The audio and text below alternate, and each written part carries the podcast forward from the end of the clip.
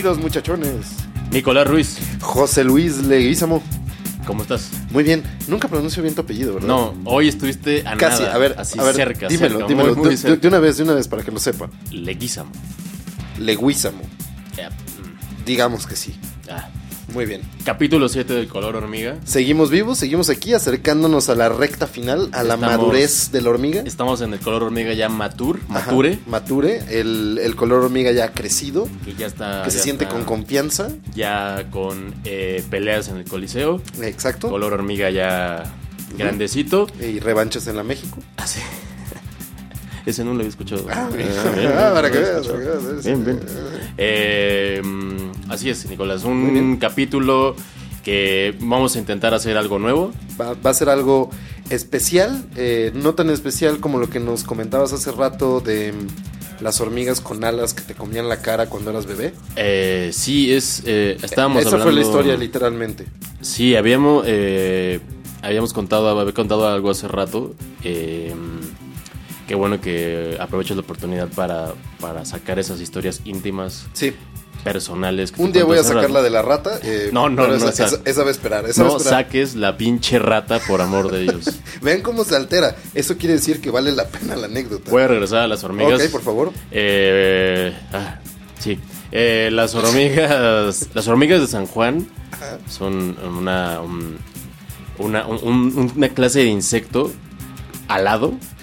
Para todos aquellos que nos escuchan en la Ciudad de México y son chilangos como yo y piensan que la naturaleza en verdad no existe, al parecer sí existe. Sí. Y, y la gente de provincia como José Luis les pone nombres Lo que, especiales. los, lo que los chilangos creen que las chicatanas en los restaurantes oaxaqueños Ajá. las venden, o sea, creen, creen que la venden en, en una bolsa como de sabritas. Sí, pues se crean en una bolsa de sabritas. Eh, al vacío. En, Morelos, en Morelos en época de lluvia, insecto, insecto muerto. en época de lluvia, vi lo que está ahí. Época de lluvia, o sea, como por aquí, por estos agosto, Ajá. septiembre, octubre. Eh, de pronto, Época de monzón. época de monzón, de pronto comienzas a ver unos insectos que empiezan a, a- a- a poblar la- las calles. ¿no? Entonces de pronto recuerdo, recuerdo así perfecto que un día llegabas a la escuela y en todo el patio de la escuela estaba tapizado de hormigas, hormigas enormes con alas que llegaban volando porque en la época de, de lluvias aparentemente la- la- es la, la época en la que se reproducen entonces salen a coger por todos lados Vorazmente. y entonces de pronto vas caminando y, y te caen así en, en- en la ropa y así. Y, y- y empiezan a coger sobre tu ropa. Sí, comienzan a, a copular A ahí. copular. Eres Eh, como un hotel andante. Ujú, ujú. Y ahí llegan esas. Como motel de las, Tlalpan. las, con patas. las famosas hormigas de San Juan. Que claro, no confundir con la época en la que los. Los, los mayates vuelan, esa es Y- otra. sí, pero un mayate que se estrella contra ti es algo sencillo de quitarte. Ahora, la imagen apocalíptica, la imagen a la que se enfrentó este Moisés con los egipcios, de un una patio de primaria, el patio de primaria de Moisés con los egipcios tapizado de chicatanas, de hormigas con ala que están vivas y copulan sobre ti. Dios santo, José Luis, entiendo por qué eres tan valiente ahora. Probablemente sea eh, una hormiga con alas la segunda imagen más horrible de, de, de los insectos que puedas imaginar después de un escorpión con alas. Escorpión con alas y teníamos también cucaracha con alas.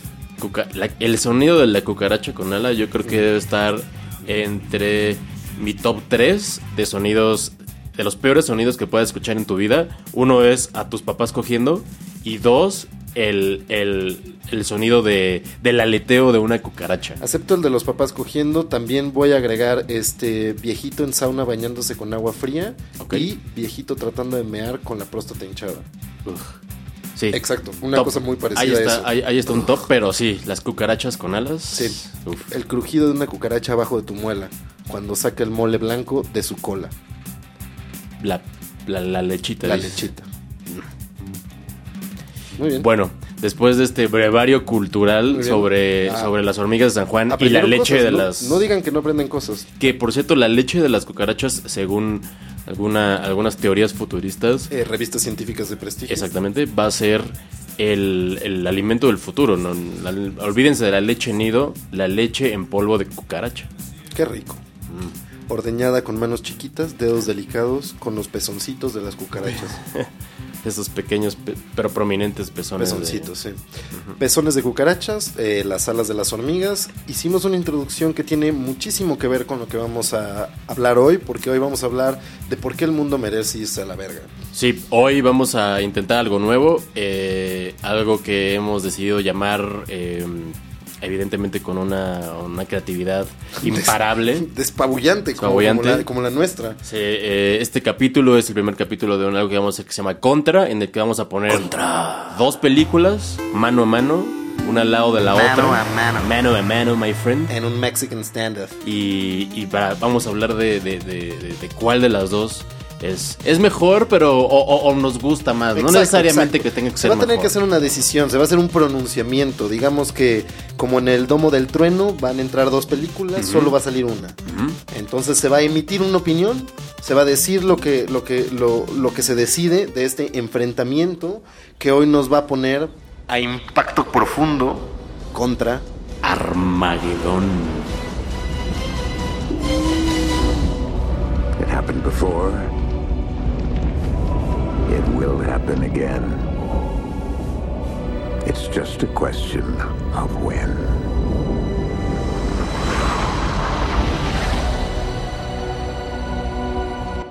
Ay, el, la, la, la voz de terciopelo de Charlton Heston. de ahí. Sir Charlton Heston. Este, ¿Es Sir o nada más Ah, estoy mamando? Estoy no mamando. sé, no O sé. sea, ¿Será Sir? No No, creo. sé, es demasiado americano para ser Sí. Sir, ¿no? Eh, O sea, ahí- sería como Sir de Alabama, como con sus rifles. Sí, no. No sé, cazando negros en su porche o algo ese, ese adicto a las armas. Ese adicto a las armas y a, sí, al buen racismo americano. Al, al viejo y Al buen viejo, racismo al americano. racismo americano. Eh, la voz de Charlton Heston que ahí. Yo no doy que un ahí, mono. que ahí eh, advertía de ha pasado antes y volverá a pasar. La pregunta es ¿cuándo? ¿Cuándo? Y, y sí, así, así eh, empezaba esa, esa película, ese blockbuster del 98 llamado Armageddon, pero eh, que se estrenó, bueno, que se estrenó más bien unos meses después de, de- de Impacto Profundo, eh, en, en un- en una época muy particular en la que tú y yo éramos unos jóvenes pubescentes, Pubescentes. que no podían parar de tocarse todo el día, no entre ellos, no uno al lado del otro, No hay que dejar claro eso. Mm, José Luis, como buen príncipe valiente, se jugaba el pellejo todo el día. es verdad. Eh, era muy feliz en ese entonces, eh, descargando su pornografía en disquete. En disquete. 1998. ¿Qué había en 1998? ¿Qué pasaba en, en 98? 98 había una extraña inocencia y, y- y bienaventuranza en, en- en nuestra Norteamérica. Eh, Estados Unidos no estaba en tantas, tantas guerras. Había como buena promesa económica, no se habían caído las Torres Gemelas, no había un miedo desaforado ni a los rusos ni a los talibanes. Rambo todavía defendía Afganistán. Eran épocas bellas en donde nada más teníamos miedo a que se colapsaran todas las computadoras por el Year 2K, donde guardábamos las cosas en disquetes y donde íbamos al cine todavía con permanencia voluntaria, José Luis. Todavía permanencia voluntaria. eh, sí, todavía era, era, era una época de paranoia porque por lo que venía en el año, el año 2000 se sentía un cambio importante. No había nacido el DVD, No había nacido, se sentía un cambio, una cosa, un aire ahí de... de vivía el videocentro. Vivía todavía el videocentro, sí, todavía el blockbuster reinaba. El, el blockbuster reinaba, pero el videocentro por ahí en una Sí, comercial existía, mexicana. Todavía, existía, todavía existía. Eh, los CDs eran, eran lo del momento. Eran lo del momento. Eh, jugábamos eh, PlayStation, Así es. Eh, StarCraft.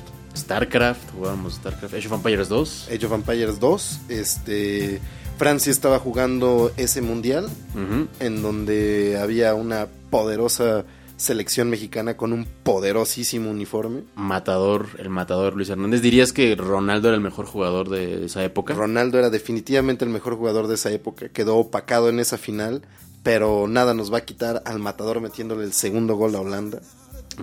El tercero, tiempos. el tercero. El tercero. No, perdón, el dos, el dos, fue el dos, dos, empate, claro, ¿no? claro, el empate, el Que la- lo metió, científicos después vieron el gol. 94, Sí, 93. Sí, hicieron una repetición, una reconstrucción en 3D, un modelaje.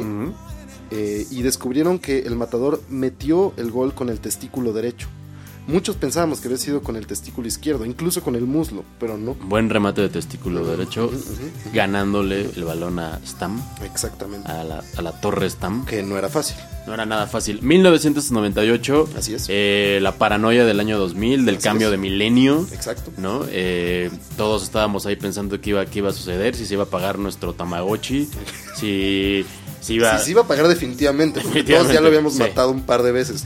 También algún cabrón te lo ha de haber reseteado. Si las, si las cuentas bancarias iban a llegar a cero Exacto. y el status quo y el orden mundial iba a reiniciar. Desafortunadamente nada de eso pasó. Nada pasó. También era de esos momentos en donde te regañaban como... El milenio empieza en el 2001, no en el 2000. ¿Por qué van a festejar en 2000? Demás. Era en una época... No hubo año cero. Bueno, sí, Eso ya no, pasó no, no, no, también. no, no. Eh, exacto. Había esa paranoia. Mucha banda pensaba que sí íbamos a valer madre. Y ahí, en un verano del 98, se estrenó Armageddon y tan solo con unos meses de diferencia, en mayo, se estrenó Impacto Profundo. Así es. Era esa época extraña en donde Hollywood le gustaba meterse sus traspiés comerciales y tenían esta estrategia, eh, no como ahorita que DC siga Marvel como 10 años después, en donde era como inmediato. Si alguien sabía que una película se iba a hacer, el otro estudio trataba de sacar una igual. Sí, los grandes estudios eh, sí, estaban haciendo un proyecto, estaban eh, eh, apenas comenzando con un proyecto y se enteraban que había otro que estaba haciendo algo parecido.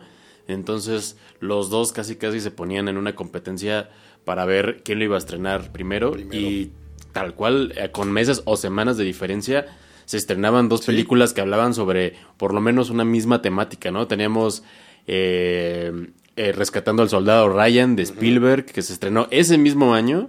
Se estrenó al lado de La Delgada Línea Roja de Malik, Ujú. Terrence Malik. Teníamos Hormiguitas, Ants, con Woody Allen, ¿no? Woody Allen. Y del otro lado tenías la segunda película de Pixar, eh, Bichos, ¿no? De, de Disney Pixar. Entonces, ese mismo año estamos hablando de estos, como decías hace rato, de estos binomios de, De de películas. películas. que se estrenaron el mismo, el, el mismo año con una temática básicamente igual, o por lo menos en, en- en la base, ¿no? Porque digo, ya sabemos claro. que No, La Delgada Línea Roja y Rescatando Soldado Ryan son películas completamente distintas, pero eran películas de, Pero de películas de guerra. como, como la temática. Y- O un año antes estaba El Pico de Dante Eso. y Volcano. Eso, era justo, lo que estaba buscando era justo el año en donde se había estrenado el pico de Dante. 97. Sí, ¿se acuerdan de, de Pierce Brosnan rescatando a una viejita con las piernas deshechas y Tommy Lee Una de mis escenas favoritas de, Uf, de películas de, uf, de desastre. Me daba terror esa escena así. Y el perrito. El perrito. Siempre hay que regresar a hablar del perrito. El perrito que dejan atrás, pobre perrito. Nunca hay que dejar atrás el Así estaba. Nunca. no, no, no. Nunca hay que dejarlo atrás. Eh, así empezaba. No te sonrojes. Así estaba Impacto Profundo y, y, y Armageddon. Que Así es. vamos a hablar de cuál de las dos películas.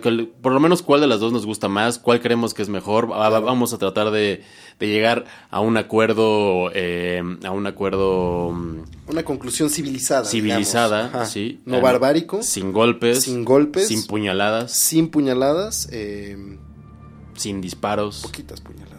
Una que otra. Una que otra. Una que otra. Pero, ¿qué te parece si empezamos a hablar Me parece muy bien, me parece muy bien. Mayo del 98? mayo del 98 se estrena Impacto Profundo.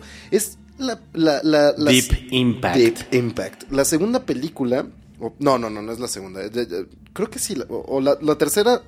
La segunda o la tercera película que dirige Mimi Leder. Este, una directora que justamente abrió muchísimos caminos en el, en el cine hollywoodense porque para las mujeres, porque es la de las primeras mujeres que pasó a dirigir cine de acción. Sí, que eso no- no pasaba. No, no pasaba, o sea, estaba muy definido esto y justo después vamos a hablar de Michael Bay, justamente, ¿no? De, de esta- estaba muy, muy, muy plantada la idea de hombre, género, acción, mujer, comedia romántica, si acaso, la desproporción de trabajo para hombres y mujeres en dirección en Hollywood era pues, pasmosa.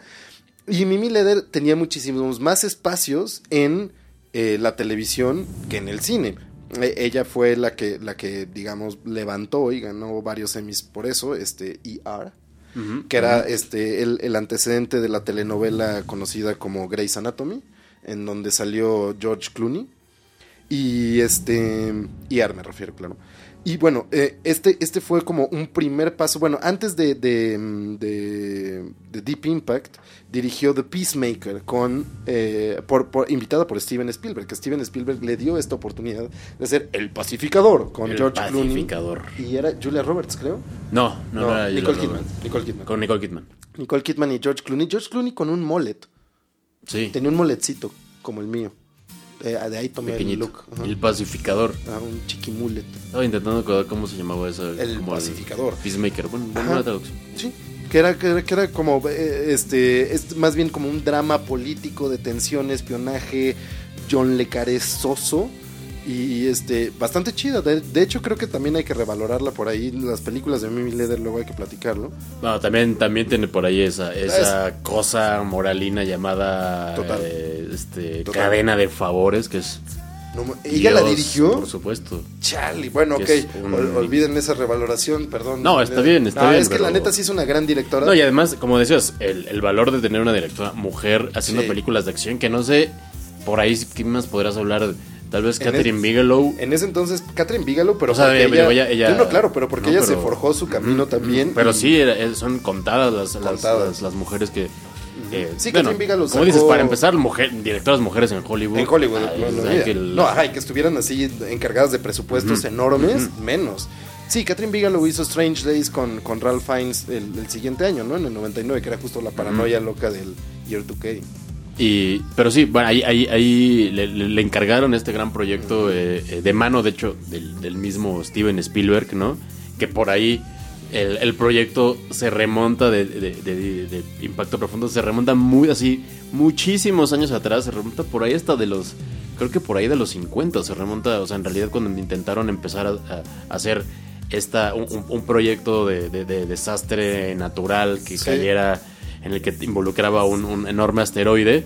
Y pasó mucho tiempo, se quedó ahí en el, en el tintero, hasta que los productores contactaron a Steven Spielberg, que acababa de comprar los derechos el de, martillo de Dios. de Hammer of God de Arthur C. Clarke. Y, y él quería hacer esa película, de hecho quería, quería dirigirla, él, él la iba a hacer, pero en ese momento estaba él eh, haciendo amistad. Exacto. Eh, estaba haciendo amistad, Que era entonces no, como este, este momento, o sea, porque ya, ya hemos hablado de otros momentos de, de- de la vida de Steven Spielberg, que hubo momentos en donde fundó la cultura popular con la que crecimos en los 70 y en los 80 y en los 90, Steven Spielberg se dedicó más bien a todas sus causas sociales. De repente, por ahí tenía Jurassic Park. Jurassic Park, tenía unos intermedios ahí, pero básicamente era Amistad, la lista de Schindler y este, y bueno, el soldado Ryan, este Steven Spielberg que, que- que se ponía más serio. Steven Spielberg, ahora soy señor, es hora de ganar Óscares, Óscares de seriedad. Ujú. Oscar es Tom Hanks. Es hora de poner a Tom Hanks en mis películas, que juntos ganemos Oscar, nos agarremos de la mano. Lo, senté, lo siento en mis piernas, a que me hable de chocolates. El ahí ahí estaba eh, Spielberg con este proyecto de la adaptación de, de- de la novela de Arthur C. Clarke, que básicamente habla eh, sobre un asteroide, enorme asteroide que va a, a- la destruir la Tierra. Esto sí mucho más ciencia ficcionoso, Sí, en el que tienes a, a un hombre que el hombre que lo descubre es un hombre que vive en Marte. Así es. ¿no? Entonces es, digo, es mucho más espacial, mucho más ciencia ficción. Sí, que tiene como totalmente otro... de- Que, ¿Quién sabe cómo hubiera sido eso adaptado por Spielberg? O sea, que igual hubiera sido una Sí. cosa de ciencia ficción loquísima. La, la idea era que viene este asteroide, hay una... eh, bueno, un, un- un habitante de Marte lo identifica y ve que le va a dar en la madre a la Tierra. Eh, tiene una, una, una nave con la que puede este, llevar unos propulsores para desviar el asteroide este no lo logra por diferentes razones trata se va a sacrificar utilizando la nave para empujar el asteroide luego hay una subtrama ahí de cómo digitalizar una conciencia para mandarla a los extraterrestres To- es todo un debraye mucho más mucho más clavado, sí, mucho más clavado y mucho más Claro. trascendental. Claro, hablando como- del lugar del hombre en el mundo, en el universo y demás. Pero hay estas cuestiones. Desviar al asteroide de su trayectoria, eh, sacrificarse por, por eh, destruir el asteroide, partirlo en partir dos. el asteroide para que evite justo la Tierra. Todos esos elementos que están ahí, bueno, van a ser básicamente los que van a dar vida a estas dos películas, que no creo que ninguna sea más inspirada por este libro que la otra. O sea, digo, Eh, no no también- tiene gran cosa de este libro salvo la idea del asteroide y no digo, esa es idea, todos lo sabemos, los dinosaurios la inventaron. Y también curiosamente está la referencia bíblica en el nombre de la nave. Exacto. Que en una era Goliat, en la Exacto. novela de, de Clark. Y en, y en la película, en el Impacto Profundo, que es Mesaya, Mesaya. el Mesías. un, un- un par de guiños ahí, pero al final, al final de cuentas, eh, decidieron hacer- adaptarla más, mucho más libremente Exacto. y ya no, no, no, no, no ponerle no, el, el nombre, aunque sí está, o sea, sí está basada en el, en el libro y sí compraron los derechos para hacer Impacto Profundo. Claro. Sin Sí, embargo, y tiene todavía los derechos de Spielberg, Sí. o sea, él los compró, ahí los tiene. sin embargo, eh, que es algo en alguna entrevista, eh, Arthur C. Clarke decía que, que, pues, que pasados de lanza, que no habían puesto ni siquiera inspirada en, Sí. en, en los créditos, nunca No. aparece el nombre de, de Arthur C. Clarke, No, a no. pesar de que eh, evidentemente está inspirada en su Claro. novela. Sí, o sea, que hubieran podido, o sea, hubieran Bueno, puesto inspirado, inspirado y ya, O sea, no, pero- no sí, o estaba, sea, ni siquiera está, no está basado en... Exacto. Tal vez no se querían quemar ese cartucho y Spielberg lo quería utilizar después para ¿Crees que alguna que pronto, algún día veamos Ojalá, la... estaría bien chido. Yo, yo todavía creo, viendo sobre todo Ready Player One, que, que Spielberg va a llegar un momento en donde, ajá, como, un buen ciclo, que va a hartarse de haber hecho sus películas este, morales y sociales de los 90 para regresar a una adolescencia tardía antes de irse tranquilamente hacia la noche y, que vamos a tener una nueva locura Spiel- Spielbergiana, yo espero. Ojalá, ojalá, eso estaría... Porque Ready Player One todavía eh, está muy controlado, o sea, es desinteresante, está chido, pero yo- me gustaría una locura inspirada, así, un gran clásico de culto. Y bueno, ahí estaba entonces Impacto Profundo, que Así es. Impacto Profundo eh, está protagonizado por el gran, el gran, el gran eh, Robert Duvall. Gran Robert Duvall, que hace 20 años ya era viejo. Ya era viejo, ahí. Ahora que, que volví a ver la película, Robert Duvall parece, o sea, no, no ha cambiado en 20 años. No, no, está cabrón. O sea, la única forma. Ya es viejo, viejuno ya Robert sea, es- Duvall. La única forma de verlo más viejo es en otra película de Apocalipsis, en The Road, pero porque le hace como de un T por ocho desgastado junto a una fogata. Pero Robert Duvall, o sea, no, no tuvo, no, no tuvo infancia. O sea, era un, hombre maduro en el padrino. Era un Sí, pasó, pasó de capitán- adolescente a ser un señor. Ajá, o sea, un capitán maduro en, en, en la de Coppola, la otra de Coppola en um, Apocalipsis ahora, oliendo el olor del napalm en la mañana. Y, y después era un señor.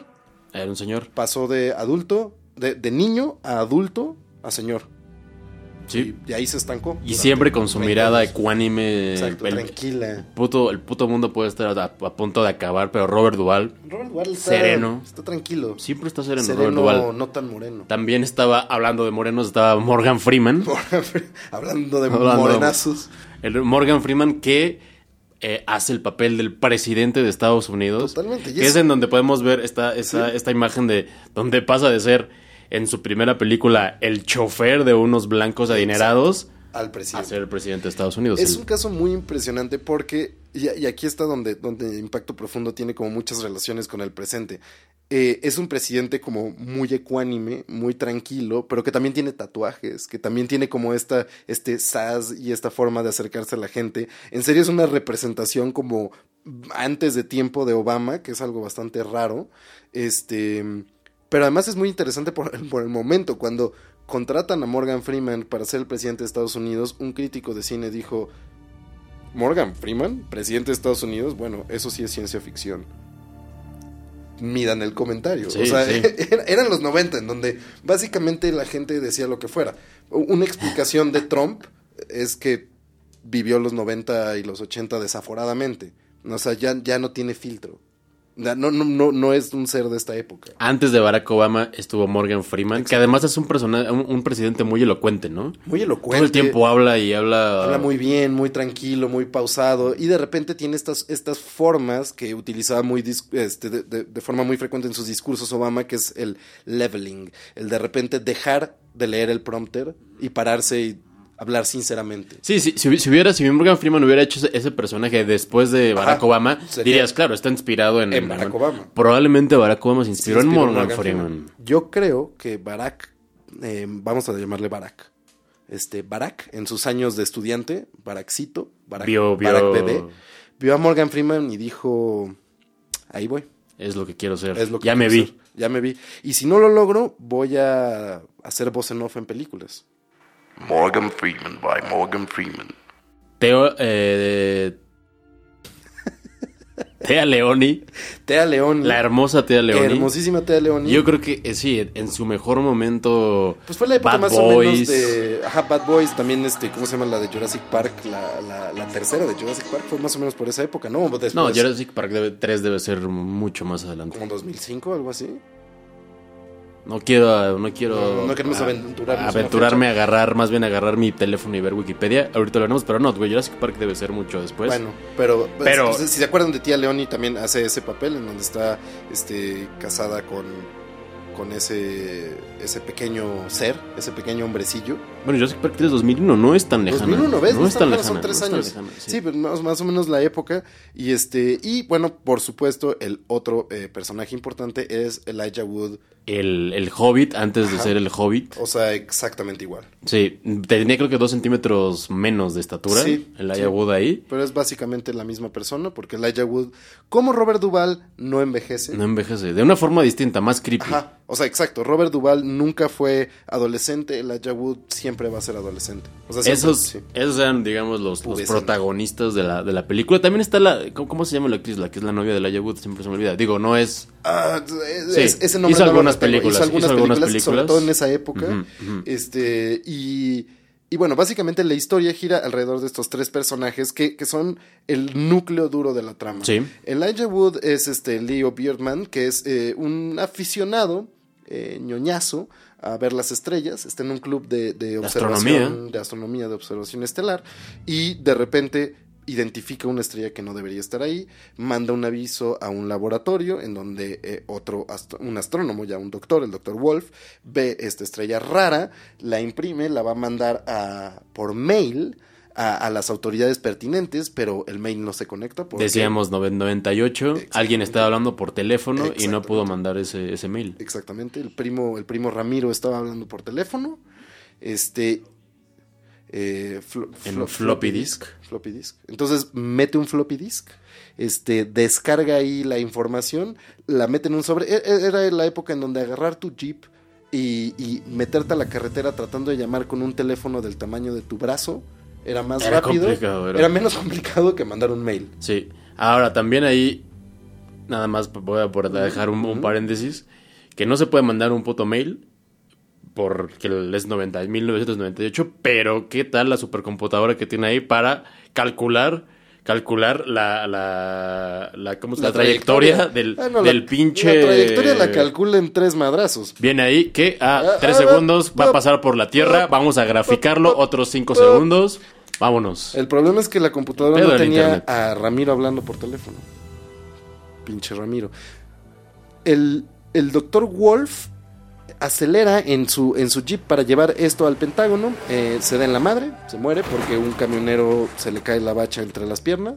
Este sale, por, por alguna razón, sale el sobre de la camioneta y llega a manos del Pentágono un año después. Que eso es algo, no sé tú, Totalmente que un hueco ahí que no se explica Hay- nunca. hay varios. Como si el güey explotó en su puto jeep y el pinche Se jeep. ve un- una microescena en donde sale volando el, el- el- el sobre de la camioneta y cae En justamente ahí y alguien lo puto recoge. terreno baldío. Ajá, y en vez de tirarlo a la basura, lo manda al Pentágono, no sabemos por qué. Ok. Ese es uno de tantos huecos que va a tener Deep Impact y que ahorita platicamos porque sí son varios. El asunto es que llega al Pentágono, entonces este ahí no sabemos nada. Pasa un año, Leo Birdman sigue su desmadre, trata de conquistar a la chica guapa de su club de ciencias. Este, el personaje de Tia Leone, este, Jenny Lenner, eh, es una frustrada reportera que quiere ser anchor woman, pero que no puede llegar este, a la cadena porque la bloquean siempre, a, a- a encabezar pues la, la- la cara de la cadena porque la bloquean siempre. En MSNBC. En MSNBC. que en ese entonces iban naciendo como cadena Exactamente. MSNBC. El, el, ese, el ese polo entre, entre CNN y Fox News. Que de hecho la idea original de que fuera CNN, Ajá. pero CNN dijo, ¿qué? No, por supuesto que no, no, no, no. Esas no. son muchas letras. Sí, y entonces fue eh, MSNBC dijo, pues por supuesto que sí queremos y ahora y Tea Leoni acabó trabajando para MSNBC. Y Tea Leone acabó siendo la cara ahí. Pero antes de ser la cara, está peleando por eso. Y entonces está peleando una exclusiva en donde eh, se reporta que el secretario de Estado renunció por eh, cuestiones de alcoholismo de su mujer y porque le andaba poniendo el cuerno. Entonces básicamente la mandaron a un chismógrafo en Washington en vez de mandarla a las cosas importantes de la Casa Blanca. Eh, investigando esto, eh, encuentra la secretaria del secretario de Estado que había escuchado conversaciones entre él y el presidente sobre una tal mujer llamada Ellie. Mientras investiga y se mete más a fondo y confronta al secretario, se da cuenta que hay algo raro, que el secretario está almacenando Ensure, porque eso es lo que nos va a salvar del apocalipsis, el commercial placement Sí. de Ensure. Que por cierto, ahí el secretario, interpretado brevemente por James Cromwell, el, el Ah, gran, gran. el gran granjero de, de Babe, el porquito valiente. Eso es todo, cerdo. Muy bien, cerdo. Eso es Muy todo. bien, cerdo. Bien hecho, cerdo. Exacto. Me- sí, Nada más de, me de- gusta. de sí, recordarlo. Vamos, sí, sí. Piel de gallina. escal- escalofríos. Qué recuerdos. En fin, sí, Cromwell. eh, y, y bueno, descubre que esta ELI en verdad es E ELE, que es un, un evento de extinción a nivel este, de especie. Y bueno, confronta al presidente. eh, Con, por- con una habilidad para buscar en Google impresionante, impecable. Impresionante, impecable. Con tres letras logra descubrir el Eh, pinche entramado trama. que hay atrás de Sí, sí, una así, una cosa. quítate de ahí. La conspiración más grande de la historia la descubre en, con Google en cuatro búsquedas. y a través de una relación hipertex- hipertextual con la paleontología. no, ma- maravilloso, así, rompiendo barreras. Entonces, este, esta periodista eh, que logró búsquedas. Bueno, Yahoo, porque Google todavía no existía. eh, búsquedas en Yahoo a la escala de Aaron Schwartz, Ah, sí. este, rompiendo el internet. Eh, averigua esto y el presidente sintiéndose amenazado de que la reportera puede sacar la noticia, aunque ella no lo sabía todavía, este, le da, eh, da- da una conferencia de prensa y bueno, ya anuncia que vamos a valer madres. Que la única posibilidad que tienen es una nave que han estado haciendo, que es el Mesaya, que va a ser tripulado por una tripulación joven y experta. Obviamente el físico nuclear es ruso, porque pues así tiene que ser, son los 90, recuerden. Y un veterano, que es Robert Duvall. Hay chistes de Chernobyl. Hay chistes de Chernobyl, bastante chidos. Bien, bien, bien, bien. bien, bien, ahí está ligando el Chernobyl ruso. casi funciona, dice. Exacto. Porque le dicen, este, pero, pero, pero, pero usted es ruso, ¿va a funcionar? Y él dice, claro, nosotros decimos Chernobyl. Y las chavas se quedan, ¿qué pasa? Y él les dice, pero casi funciona. Mm, mm. Muy Buen, bien, buen. ¿no? ruso ligando. Y bueno, está el capitán Sturgeon, Fish Sturgeon, este, que es Robert Duvall, que, Que es, es veterano, el último veterano, hombre. el último hombre en llegar a la luna, Exacto. le dicen. Entonces él va ahí, Exacto. digamos, más como, como un advisor casi, casi, porque él sí, La voz de la él sí, él sí aterrizó en un, en, en- en un objeto espacial que fue la luna. Entonces él lo llevan para que puedan, para que tengan la voz, la voz de la, de la sabiduría para aterrizar sobre el, sobre el asteroide. Asteroide, exacto, que, que es el plan, aterrizar sobre el asteroide, Meterle un- unas bombas. meterle unas bombitas, eh, estallarlo y, y hacerlo pedazos, ¿no? Que, que- que no entre a la Tierra entero midiendo 7 millas, es decir, el tamaño de Nueva York. Eh, Robert Duvall de repente, como es este enlace generacional, les hace un chistecillo a, a- a los, bueno, o, o regaña a los otros astronautas que no lo quieren. Entre ellos está John Favreau, a propósito. Un delgadísimo John Favreau. Un John Favreau antes de comerse a Balú. Es, neta, es así. O sea, lo ves y dices, ¿ese, ese es John Favreau? Ay, cabrón. Revisas Wikipedia y te das cuenta de que es John Favreau. John Es, sí. es cabrón. Como Es estaba cabrón. de flaco ahí en, en esa Sí, película. flaco, confiado, este, gañancín, mentando madres de la ruquez de Robert Duvall. Y Robert Duvall llega y les dice a estos jóvenes astronautas en un momento, esto no es un videojuego. Que me parece una gran, Sí, gran sí. frase generacional en donde ya se ve como este, este cambio. Y también por ahí hay, hay- hay alguien cuando están como en este cóctel antes de, donde, después de anunciar la misión, alguien le dice como de, ellos se preocupan, ellos no están preocupados por, por morir, están preocupados por no salir mal en televisión, por no verse mal en televisión. Imagínense eso ahorita. Sería, no están preocupados por morir, están preocupados por la selfie antes de matarse. Por el Snapchat. El Snapchat. Eh, ¿Sigue existiendo eso? Eh, todavía, no, no por mucho tiempo. Bueno, eh, por el Snapchat y el High Five. Y entonces. Y entonces, bueno, eh, va el Mesaya a- a- allá arriba a tratar de destruir el asteroide. Ok. Se posan en el asteroide, están llenos de problemas y la fregada. Y mientras desde acá tía Leoni está reportando el fin del mundo. Logran al final partir el asteroide en dos, uno de una milla y uno de seis millas. Todo va a valer madres porque pues, los dos siguen en la misma trayectoria, nada más le quitaron la puntita, le desprendieron la puntita. Uno va a caer en Canadá porque los gringos odian. Canadá. Eh, Exactamente, uno va a caer en el mar, nada más crear un, un tsunami así manchado, este, en el Atlántico, de hecho, entonces va a desmadrar la costa, obviamente la costa este de Estados Unidos, porque no puede haber película de apocalipsis sin la destrucción en Nueva York, y este parte de Europa, y del otro lado el, el, el- el asteroide grande va a caer en Canadá, porque pues, los gringos odian Canadá. Y este, entonces el Mesaya, justo antes de que valga toda madre, se sacrifica, destruye el asteroide grande y solo cae el, el impacto profundo del asteroide pequeño en el océano, creando una ola y vemos las consecuencias de lo que esto causa y la tensión que causa entre un presidente que quiere calmar a su población, las tensiones sociales, las tensiones familiares y demás en una exploración muchísimo más íntima del apocalipsis que lo que va a ser. Ahí en medio Tea Leoni termina sacrificándose, reconciliándose Así con es. su papá y llevándoselos la chingada con una ola gigante. Así es. Esa es más o menos La idea de deep, impacto deep profundo. deep impact, impacto profundo, que además a mí me parece particularmente eh, chingón que Deep Impact básicamente en el título y en el póster está todo el puto spoiler de la película. Es, Es como toda la película. impacto profundo. Va, ¿qué va a pasar con el asteroide? ¿Logrará? ¿Va, va a llegar a la Tierra? Pues Ajá, en la portada cre- se creo, ve, se en, ve que en- está en el póster está. Ajá, ahí está, ahí está. El, Digo, ahí, ahí, está, ahí está el putazo. ahí el, giro está en saber que no, que no mata, no, no destruye a la humanidad, pero, pero bueno, es un gran, gran spoiler de inicio. Es maravilloso. Que- Que, además no arruinaba nada, lo cual, lo cual es bien curioso. O sea, porque sí es No, un no. spoiler tremendo, pero de hecho, hasta ahorita que no lo, que no lo mencionaste. No, no, no. lo había pensado. Pero así. no, pero está ahí todo. Ahí está, ahí está todo. ahí Estás está viendo todo. la escena del final. Ajá, estás viendo el abrazo de la hija con, con el papá y, y la ola pegando. O sea. Y eh, ya para, para apurarnos, porque si no sí, nos va a dar tiempo sí, de, de- sí, de sí. enfrentarla, también está Armageddon, dirigida Por Michael Bay. por Michael Bay, que hoy eh, Michael Bay, pues ya sabemos la clase de calaña que es, pero en esa época Michael Bay estaba haciendo escuela, ¿eh? Reinaba Michael Bay junto con su productor estrella Jerry Bruckheimer. Este, reinaban. Eh, básicamente South Park lo dijo muy bien. Si consultas a Michael Bay para saber qué es lo que tiene que pasar en una trama, él te va a responder explosiones.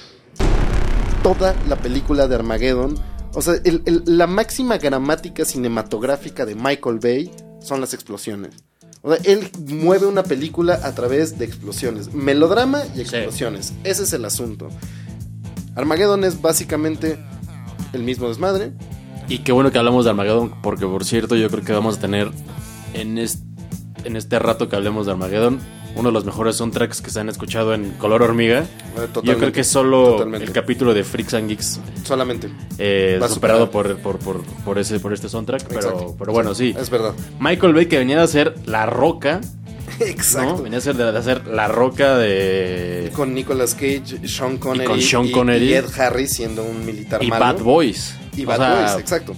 Que si se fijan entre La Roca, Chicos Malos y Perforadora Gigante guiada por Bruce Willis, eh, el tema fálico ahí está. Sí, está Eh, ahí. digamos que Michael Bay es eh, la contraparte igual de, de- de misógina de, de... ¿Cómo se llama? El de Batman y Robin.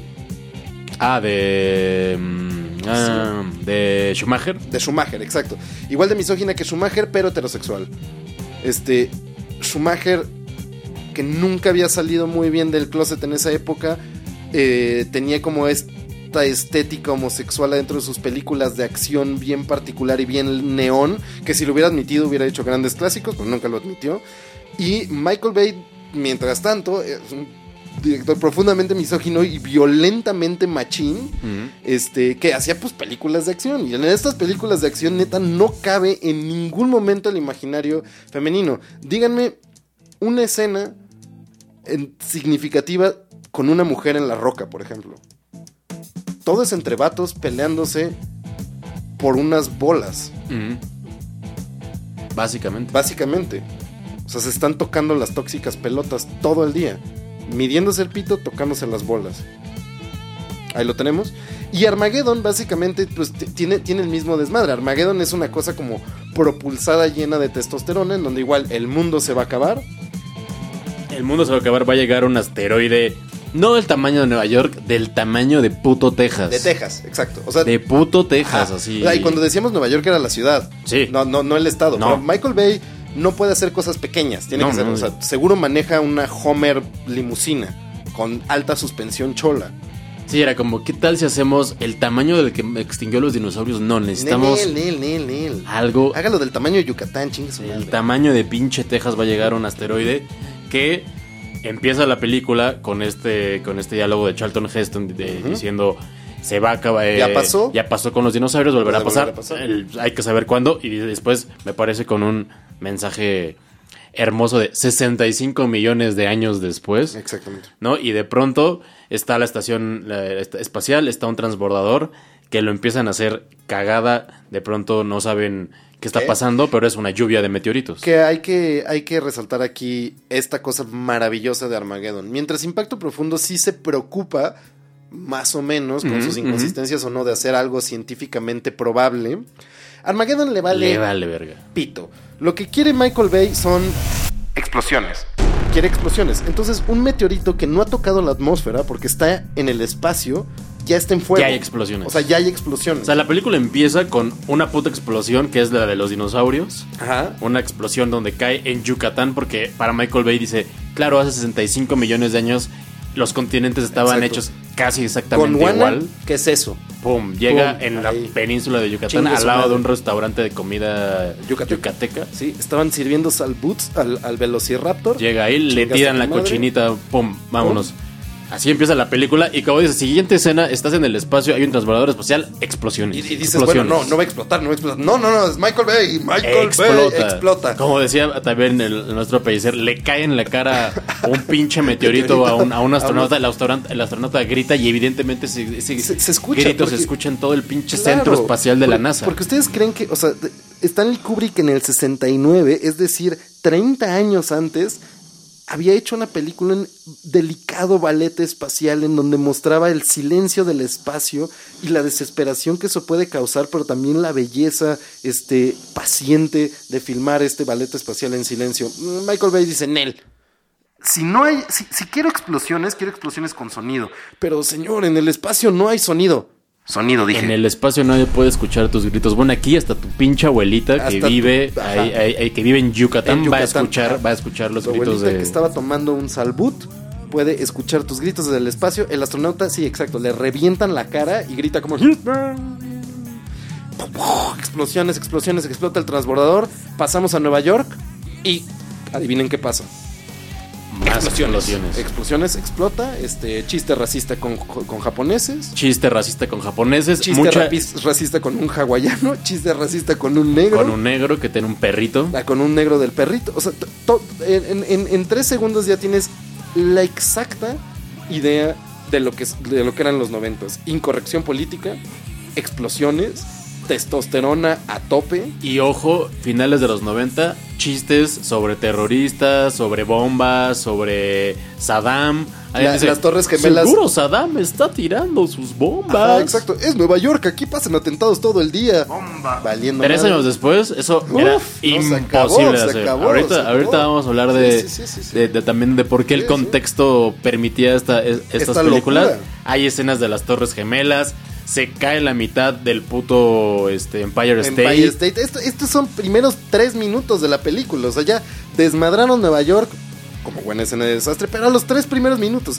El logro de Michael Bay, en verdad, es que esta película, si hay una película que le vale pito al mundo, es esta película. Sí. A esta película le importa un carajo lo que pienses, pero un carajo.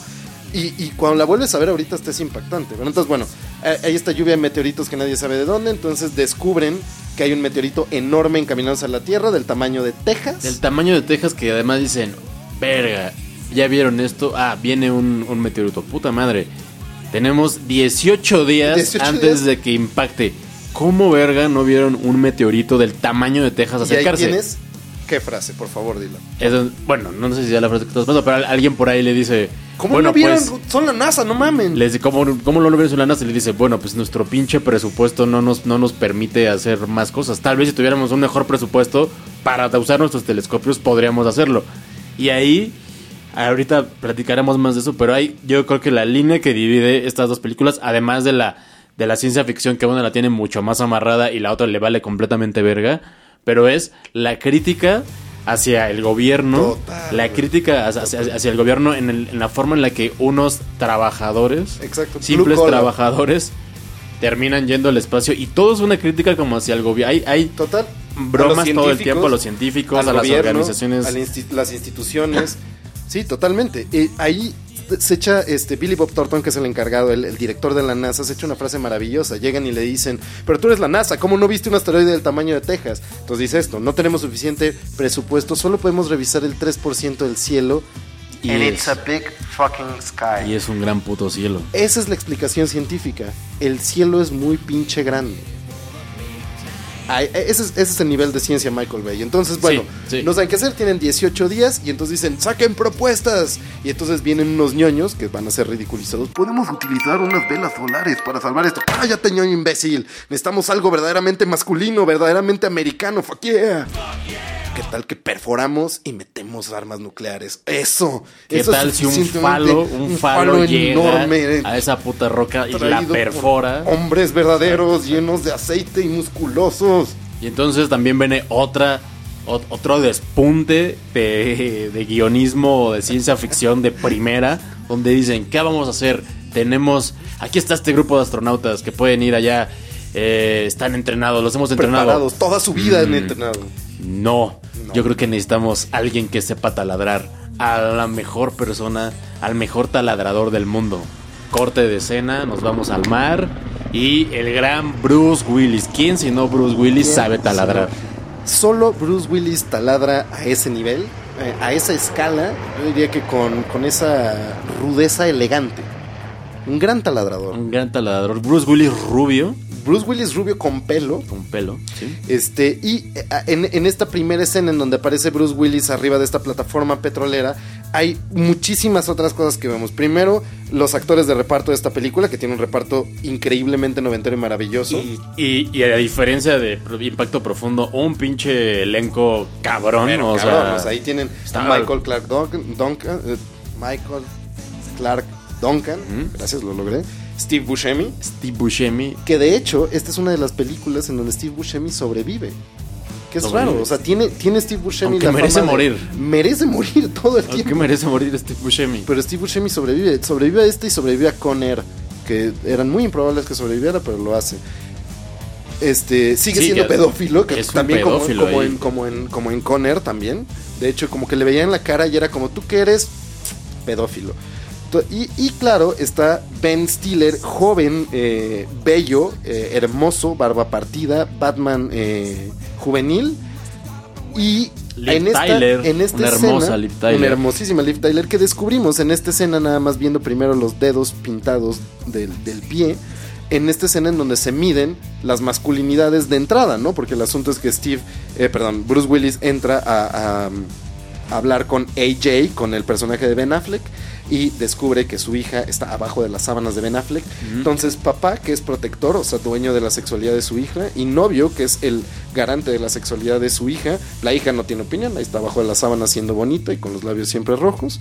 Y entonces los dos se persiguen por una plataforma petrolera que sigue penetrando a la tierra mientras se disparan con escopetas gigantes. Cuando de pronto empieza a ir petróleo y, a, y Bruce Willis sigue petróleo, disparando. Mientras sigue disparando y corta el flujo de petróleo a su gusto. Y Michael Clark Dun- Duncan, puta madre, nunca lo voy a poder decir bien, muestra sus músculos relucientes y llaves enormes. Bueno, todo esto, para, para este entonces ya tienes una pinche sobredosis de, de- de testosterona, ya andas totalmente enamorado de Steven Tyler. De y- Liv Tyler. eh, Steven Oh, Tyler. Steven Tyler. Ah. Y, y de Liv Tyler también. Madres, qué hermosa mujer, en serio, es impresionante. Hermosa mujer. Y tiene ahorita. Tiene como dos minutos en los que Michael Bay la deja, le deja ser un personaje Ah, sí. más o menos ¿Relevante? relevante. En el cuando, cuando llegan los japoneses a, a la, a la planta, bueno, a la, a la Y plataforma. ella les responde en Y japonés. ella llega con japonés y es como, te das cuenta que es como la jefa, como la Ajá. CEO de la, La empresa. verdadera madura de la Algo empresa. así, dices, ok, ella es la que va a tener eh, eventualmente algún peso en la película y jamás, No, jamás, jamás vuelves a lo tiene, jamás lo tiene, porque para lo que sirve aquí es básicamente la, la, la escala. Había una crítica que decía esto y tiene totalmente razón. eh, lo decía en general sobre las películas de Hollywood, sobre el principio de Hollywood. Todo el principio de Hollywood se basa en el, en el melodrama, el héroe víctima, la relación amorosa, este, la, la, la, la tragedia amorosa y, y este es más, y ese es el motor de todas las películas de Hollywood, de todas las películas exitosas y es verdad, o sea, ven, Ben Affleck aquí y, y Liv Tyler hacen esta pareja joven y hermosa que tú quieres que sobrevivan, que quieres verlos después. De hecho, Armageddon termina con una boda, porque esa es la única forma en donde puede acabar un melodrama, eh, con una boda, con una, una separación imposible de los dos personajes hermosos que tú quieres que se casen y acaban por, por situaciones increíbles encontrándose. La situación increíble aquí es que a estos taladradores profesionales los mandan a- eh, con un entrenamiento muy arduo, eh, muy cabrón, que termina en un strip club, porque pues, son hombres, ¿no? Hombres de verdad. Este, los mandan a hacer un viaje espacial extraño con nuevos propulsores en donde tienen que cargar combustible en la estación espacial internacional, no, no, no, no en la estación, En la estación espacial estación- rusa. en la estación espacial rusa, ahí recoger a un ruso prototípico que lleva con- 11 años ahí, entonces tiene una camiseta de la CCCP. Y tiene una, un, un- un- un gorro con la estrella roja de, de la Unión Soviética. Y está, como claro, la visión de Michael Bay y de los gringos sobre los rusos. Está hecho un puto loco. Está hecho un puto loco. eh, interpretado por Peter Stormer, que luego va a ser este Zernovuk, también otro, otro, otro personaje centroeuropeo en American Gods. Tremendo, tremendo personaje que hace en American Gods. Pero siempre a este actor, este, creo que es gringo. O, o si no inglés, pero creo que es gringo. Este, en todo caso, no es ruso. Ah. Siempre lo ponen a ser como centroeuropeos o rusos. Y este, y bueno, aquí lo ponen como un vato de, ata- de atar. De nuevo, eh, estamos hablando de toda la incorrección política que se puedan imaginar y el imaginario popular americano. Van a recargar este combustible a esta estación, dan una vuelta a la, luna, vuelta a la luna. quemando combustible y llegan por atrás para perforar al meteorito. De hecho, en un momento cuando les están diciendo van a llegar por atrás al meteorito, Steve Buscemi voltea a ver al otro y se cagan de la risa porque ese nivel de adolescente Sí, es Michael Bay. sí. Entonces llegan por atrás para perforar al meteorito con sus grandes taladros. Ok. Mientras Liv Tyler llora Sutil, porque... la sutileza de Mientras Michael Liv Tyler llora porque los taladros están allá arriba y no en la tierra, porque ese es su papel. Y entonces llegan y empiezan a taladrar, se encuentran con muchísimos pedos, se mueren todos los personajes secundarios, incluyendo a Owen Wilson, que pues, si alguien se enteró que estuvo por ahí, nadie se enteró que murió. Es la muerte más como opaca que ha habido. De hecho, ni siquiera sabes que trabaja ahí hasta que de pronto dicen, vi, y, y ahí viene la... Este nuestra, nuestra tripulación y hay un güey, hay un vaquero y Hay es como, ah, Owen y este Wilson. güey que además tiene el nombre más olvidable de toda la historia del cine, se llama Oscar. O sea, Y llegan, llegan al meteorito y pues ya llega él y ya está, muerto. O sea, ya, ajá, llega muerto. En fin, entonces Owen Wilson hace su papel más importante hasta Wes Anderson. Y, y muere inmediatamente. eh, tratan de perforarse, es un desmadre. Piensas que AJ está muerto, pero está vivo. Regresan, hacen madres, la chingada. Bruce Willis se sacrifica para finalmente, siendo el padre celoso, dar la aprobación a su hija. Este es básicamente el esquema de la comedia burguesa del siglo XVIII, del vodevil, pues, de, de donde nació el teatro de comedia principal del melodrama, pues el padre celoso no deja por una serie de infortunios, se separan los amantes que quieres que se reúnan, al final el padre empieza a ver el valor verdadero del hijo adoptivo, que era como un zángano, entonces que no dejaba ir con su hija, y finalmente lo acepta y el padre se sacrifica y acaban eh, casándose. Es un melodrama hecho y derecho, con en medio un asteroide, muchos taladros, muchos músculos y mucha perforación. Sí, perforación, una una un gran motivo de canción de Aerosmith, del papá de Liv Tyler. Y sí, termina el maldito asteroide partido en dos. Lo logran de último momento y todo el mundo se salva y todo el mundo es feliz, excepto Asia, excepto el Pacífico de Asia, donde creo que es Bangkok. Sí, Acaba completamente vale madres. destrozada. Pero además lo que es interesante... Ah, y, y- y- y- París para. Ah, y París, sí. Para, Para más orgullo americano. Orgullo americano. París acaba hecho París cagada. y el, y el Pacífico Sur, que son dos cosas que a los americanos les caga. Uno por el recuerdo de la Segunda Guerra Mundial, el otro por- porque son los franceses, ¿no? Y porque son, se, se creen superiores a los gringos y qué ajá. chingas les pasa. Todo este esfuerzo que se hizo para eliminar el, el meteorito es en colaboración de Estados Unidos con Japón y Francia. Japón y Francia no aparecen Y ahí. los rusos. Mm, eh, y los rusos. Los rusos aparecen como unos pinches locos este, herederos de las SCP que están traumados con su vieja tecnología que no sirve para ni madres. Ajá. Este, y son alivio cómico. Los franceses sirven para valer madres. Esto no es una estación de gasolina, esto Les es dije, no el laboratorio nada. más avanzado del del estudio. mundo. Sí, exacto. El ruso que se rifa, pero, pero que es una bestia. Lo- Los franceses nada más sirven para valer madres. Los japoneses aparecen como o empresarios imbéciles emocionados de estar bañados en petróleo. O gente que quiere ir de compras a Nueva York. Exactamente. Y dice, de repente va a caer un cacho de este meteorito y dice, dice el, el director de la, ciencia- de las NASA, este, de la ciencia, pues sí, básicamente. Billy Bob Thornton dice, este, como... Que hace un gran personaje ahí. Gran ¿eh? personaje. A mí me gusta es, muy entrañable. Ah, no, todos son entrañables. O sea, eso sí. Además, no creo que es el, el- el- probablemente el único personaje que tiene algo de pinche dimensión en, Sí, en esa ah, sí, de- película. de profundidad, sí. Cuando, de pronto ves y que tiene, que, que tiene La pata un- jodida. Una, una pata madreada y Es- por eso es- no pudo claro, ser astronauta. Es un hombre de verdad, pero está medio tullido, entonces es lo segundo mejor, pero tiene el valor y si pudiera iría. Es el único personaje que no es una caricatura en esa Exacto. película. Y de repente dicen como, bueno, eh, va a valer madres todo el Pacífico Sur, que todo el Pacífico Sur son tres cambodianos en una, en Ah. una, en una lancha Ah. en donde se está cocinando algo. Porque siempre, o sea, si van a salir asiáticos, están cocinando junto. Sí. O sea, tienen que tener vaporeras aquí, ¿no? Entonces, de repente llega y dice, no jodas, pero va a valer madres todo el Pacífico Sur, hay que advertirles. Y llega y dice, ¿cómo? ¿Quieres advertirle a todo el Pacífico Sur? Pues sí, cabrón, no, que se salven algunos, güey. No, no, no les vamos a decir ni madres. Y esos güeyes son tan pendejos que ni siquiera van a ver qué, qué les pegó. No. Entonces están cocinando su, su, su aloz, porque ese es el nivel, ese es el nivel Michael mm, Bay. mm. Están cocinando su aloz. Y cae un pinche meteorito encima de ellos, no ven ni madres. Hay barquitos. Hay barquitos, hay, vapor, pagodas, Hay carne de hay, puerco. hay carne de puerco, hay arroz, hay sombreros con pico. Mm, mm. Acá tenemos el nivel de estereotipo racial Michael Bay 90 Cae esa madre, les den la madre a todos, a nadie le importa. Y en verdad todo el Pacífico Sur eran tres barcos, porque el meteorito que cae es más chico que el que cae en París, pero acaba con todo el Pacífico Sur. El exotismo de Michael Bay supera por mucho el exotismo de, Steven Spielberg, por ejemplo, en, los 70s, con encu- encuentros cercanos del tercer tipo. Todas las personas de otros continentes están rezando todo el tiempo, frente a una pagoda, frente a alguna madre, frente a, una enorme construcción religiosa que siempre va parecer el Taj Mahal de alguna forma, donde no sabes qué se está mezclando ahí, si hinduismo o algo musulmán, o una mezcla de ambas con un poco de Sikh, porque pues vale madres, las personas de otros continentes rezan. Y ya. Entonces, otros continentes son exotismo, arroceras, gente rezando, eh, franceses en bares en la calle, por supuesto, con banderas francesas. Claro, una que otra boina se ve Una por que otra ahí. boina por ahí, una baguettecita abajo del brazo. Algún. Ah, los Ah, asiáticos, claro, no tienen electricidad, todo es con fuego, porque, Sí. pues claro. Este, África lo mencionan como valió madres África, pero nada más. ¿Qué otra noticia? ¿Qué otra ¿Qué noticia tienen además de eso? Pues ya, valió madres África y pasemos a lo siguiente. Un perrito nació con siete patas. Y, y así, bueno, esa es, esa es básicamente la película de Michael Bay. Se sacrifica el papá, regresa AJ, se besan y ahí se congela la imagen. Mientras corren los créditos, vemos la boda con todos los papás eh, este, putativos de, de, de Liv Tyler.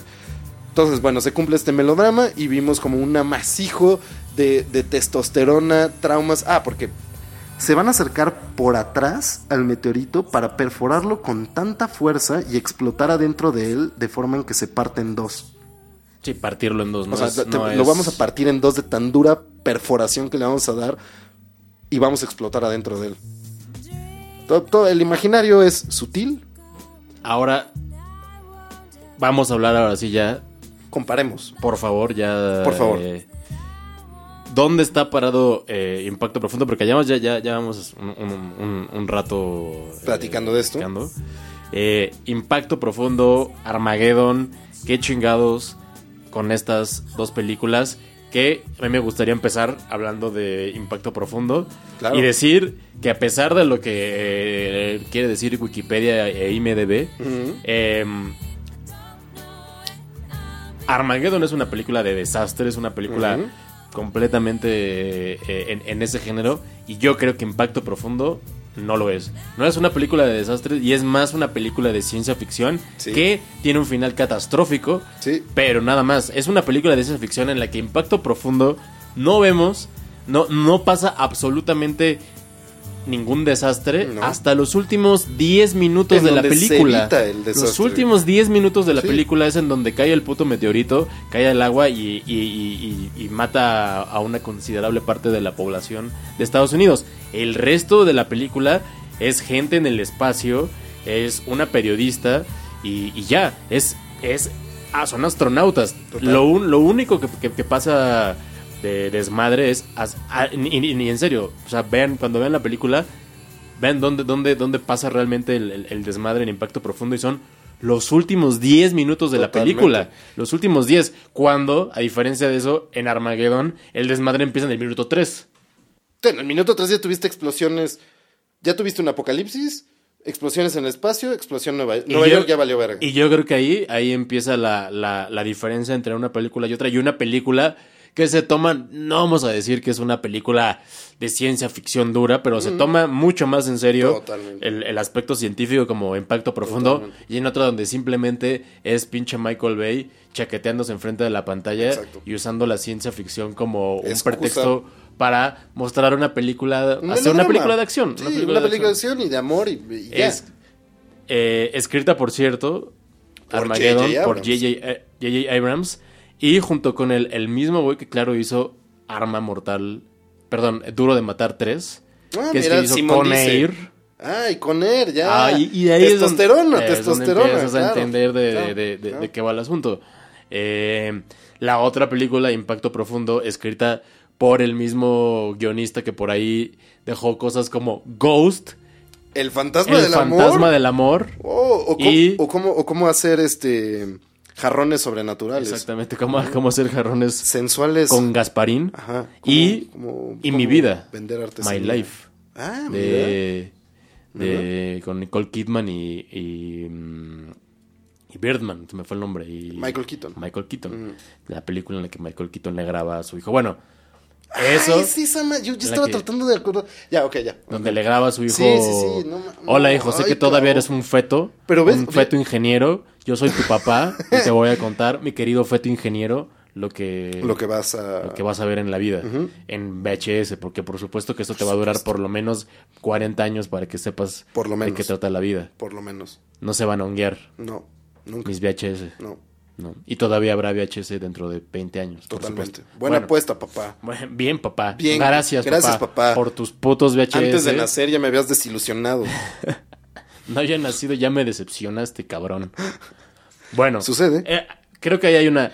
Para, nada más para entender diferencia, la ¿sí? ciencia ficción Sí, sí, que sí. sí. hay en Impacto Profundo, digo, vemos computadoras, vemos gente, vemos astrónomos, gente calculando trayectorias, aunque, Exacto. aunque sean tres segundos, pero Sí, sí, calculando pero calculando trayectorias de- y diciendo, ah, claro, esta madre, hay posibilidad de que Explicando suceda. las elipses alrededor del sol por las cuales a veces no puedes ver un meteorito que viene desde hace miles de años rodeando. La rodeando misión que va a intentar detener este puto meteorito es una es una, un- una misión que se ha venido desarrollando desde hace un año porque obviamente vieron Sí. el meteorito venir porque obviamente te sabían que tenían tiempo. que tomar tenían que tomar tiempo Está basada en naves que existen, los prototipos de Orión, este, en motores que existen, los motores nucleares, no es nada más como vamos a echar fuego azul, porque, porque sí.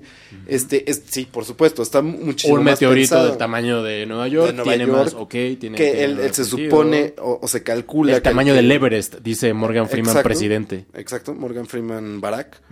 Porque más o menos se calcula que el que exterminó los dinosaurios era como de 6 millas de, de diámetro, este le ponen de 7, o sea, por ahí más o menos, no, no, no es como Michael Bay que tiene que hacerlo todo más grandote.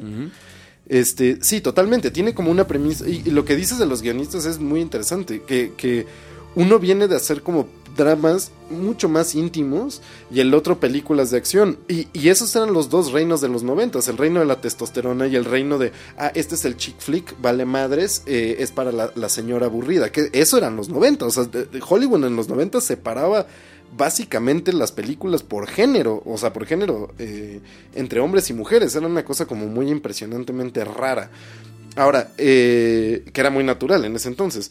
El, desmadre de- del, guion y de la forma de hacerse de impacto profundo justamente responde a lo que pasaba, por ejemplo, con Contacto, con Jodie Foster, que esta, esta película muy paciente y que va haciendo todo un drama alrededor de la- las, lo que sucede en una escala muy íntima de una persona, lo que sucede cuando estamos en contacto con algo que nos rebasa completamente y que solo hasta el final llega como a cumplir esta premisa de ciencia ficción que te, que te, que te promete desde el principio, que en los 90 yo me acuerdo que mucha gente reaccionaba con, puta, qué hueva, qué hueva, que, nah, pues es de hueva, impacto profundo y contacto y estas, no, pues es de hueva, porque no pasa nada. El no pasa nada en, en los 90 era no explota nada en los primeros tres minutos. Y, en serio, esta película está hecha como muchísimo más seria. En, en el sentido en donde vamos a ver después a Mimi Leder hacer esta gran, gran, gran pensamiento intimista del apocalipsis como es The Leftovers, la gran, gran, gran serie de ciencia ficción de HBO, en donde Mimi Leder dirige una cantidad enorme de episodios y, di- y dirige de la última temporada, la tercera temporada de The Book of Kevin, The Book of Nora, como el episodio que abre y cierra la tercera temporada, que son impresionantes. Dirige un de los mejores episodios de esa serie, que es de las series mejor dirigidas en la televisión contemporánea. Y, y el desmadre de The Leftovers es pensar como en una escala global, algo terrible que sucede en todo el mundo, de una forma muy, muy íntima. Y aquí es el asunto, tienes como un adolescente, un anciano, alguien que comienza su vida y que tiene como todos estos sueños inocentes de reproducirse, alguien que termina su vida, que ya acabó su ciclo, que su esposa ya murió, que ya tiene dos hijos que son adultos y que van a seguir su desmadre, y una mujer en, en plena eh, etapa de, de decidir qué es lo que va a hacer, soltera, este, profesionalmente exitosa, eh, demás, y que en, en- en medio del drama familiar decide ella sacrificarse por el perdón a su familia. El, el viejo decide sacrificarse para salvar a la humanidad, porque es el último regalo que él puede dar a la especie. Y el, el joven se sacrifica, o intenta sacrificarse, por simple amor, por un contacto con uno a uno. Y ahí tienes estos como tres niveles de pensamiento humano sobre el sacrificio en un nivel muy íntimo y en una escala muy humana. Sí, cosa que, mm, pero ni de refilón ves en. En Armageddon. Sí, en este. En Armageddon, pero nada más volviendo Sí. tantito a la ciencia ficción Sí, sí, sí, de lo que decía. Sí, perdón, cierto. Más allá del. Más allá del. de- bueno, más, digo, dejando ya la cosa más humanista. Sí, porque que no eh, tiene eh, una. en una- relación con la ciencia ficción, la idea es como ciencia ficción a escala humana. Sí. Y, y Armageddon que no tiene pero ni una pinche pizca de, de- de realismo científico, que es cuando de pronto ves Sí, que no. acaban de descubrir ese pinche asteroide del tamaño de Texas, que 18 días antes de que impacte la Tierra. Y, y- y digo, aunque veas el 3% del, del cielo, pues creo que tendrías que haber visto ese esa puta roca del tamaño de Dios Hay un- viniendo así. hay, hay- de, de las críticas que había ya de los científicos decían como "Ey, a 18 días de que esa madre impacte la Tierra la podrías ver a simple vista. A simple vista, claro. O sea, O sea, pues es, es del tamaño de pinche Texas, güey. podrías ver lo que, que, que, que- que viene que viene en chinga y, la- y, y, la- y las dos películas digo lo toman bastante a la ligera no o sea aunque Impacto Profundo es un poco más cercana no Eh, a, la, a la ciencia ficción también toda esta idea de que va a ir una nave y va a, a lograr llegarle al, al- al- asteroide. al asteroide, alcanzar al asteroide, la velocidad que va ese, el- el- la, la roca, llegar también por atrás, por la cola del asteroide, que trae una pinche cantidad de polvo y de rocas, Sí. y poder aterrizar sin ningún problema en el, en el asteroide, llegando por, también es, Sí, es es una una- cosa que una no tiene ningún puto sentido.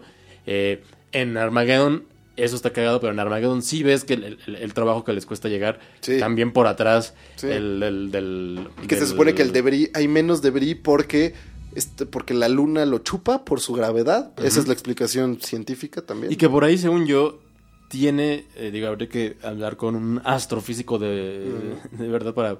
eh, pero según yo tiene sentido de que le den la vuelta a la luna porque Ah, sí, por ahí están agarrando la- el, impulso que de- les de podría dar gravitatorio de la... De la, de la Sí, que es lo que le llaman el, slingshot, Ajá, el, el- ajá. el- el giro de gravedad ese que utiliza la propulsión que tienes del limitado combustible aprovechando el- el- la, la gravedad.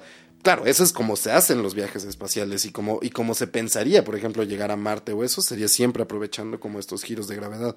Ahora, en, en la cosa como científica también está la, la cuestión de la gravedad adentro del asteroide. Ah. Que eso es interesante porque en impacto profundo, por ejemplo, saben que no puede aterrizar la nave sobre el asteroide. Entonces tiran unos ganchos para jalarla ahí. Que eso es interesante porque están pensando que como no hay gravedad no pueden posarse realmente. O sea, tienen que jalarse a eso. Digo, después cómo, cómo lidian con la gravedad con los astronautas ahí pisando eso es algo bastante raro y pues ya un poco libre en la narración.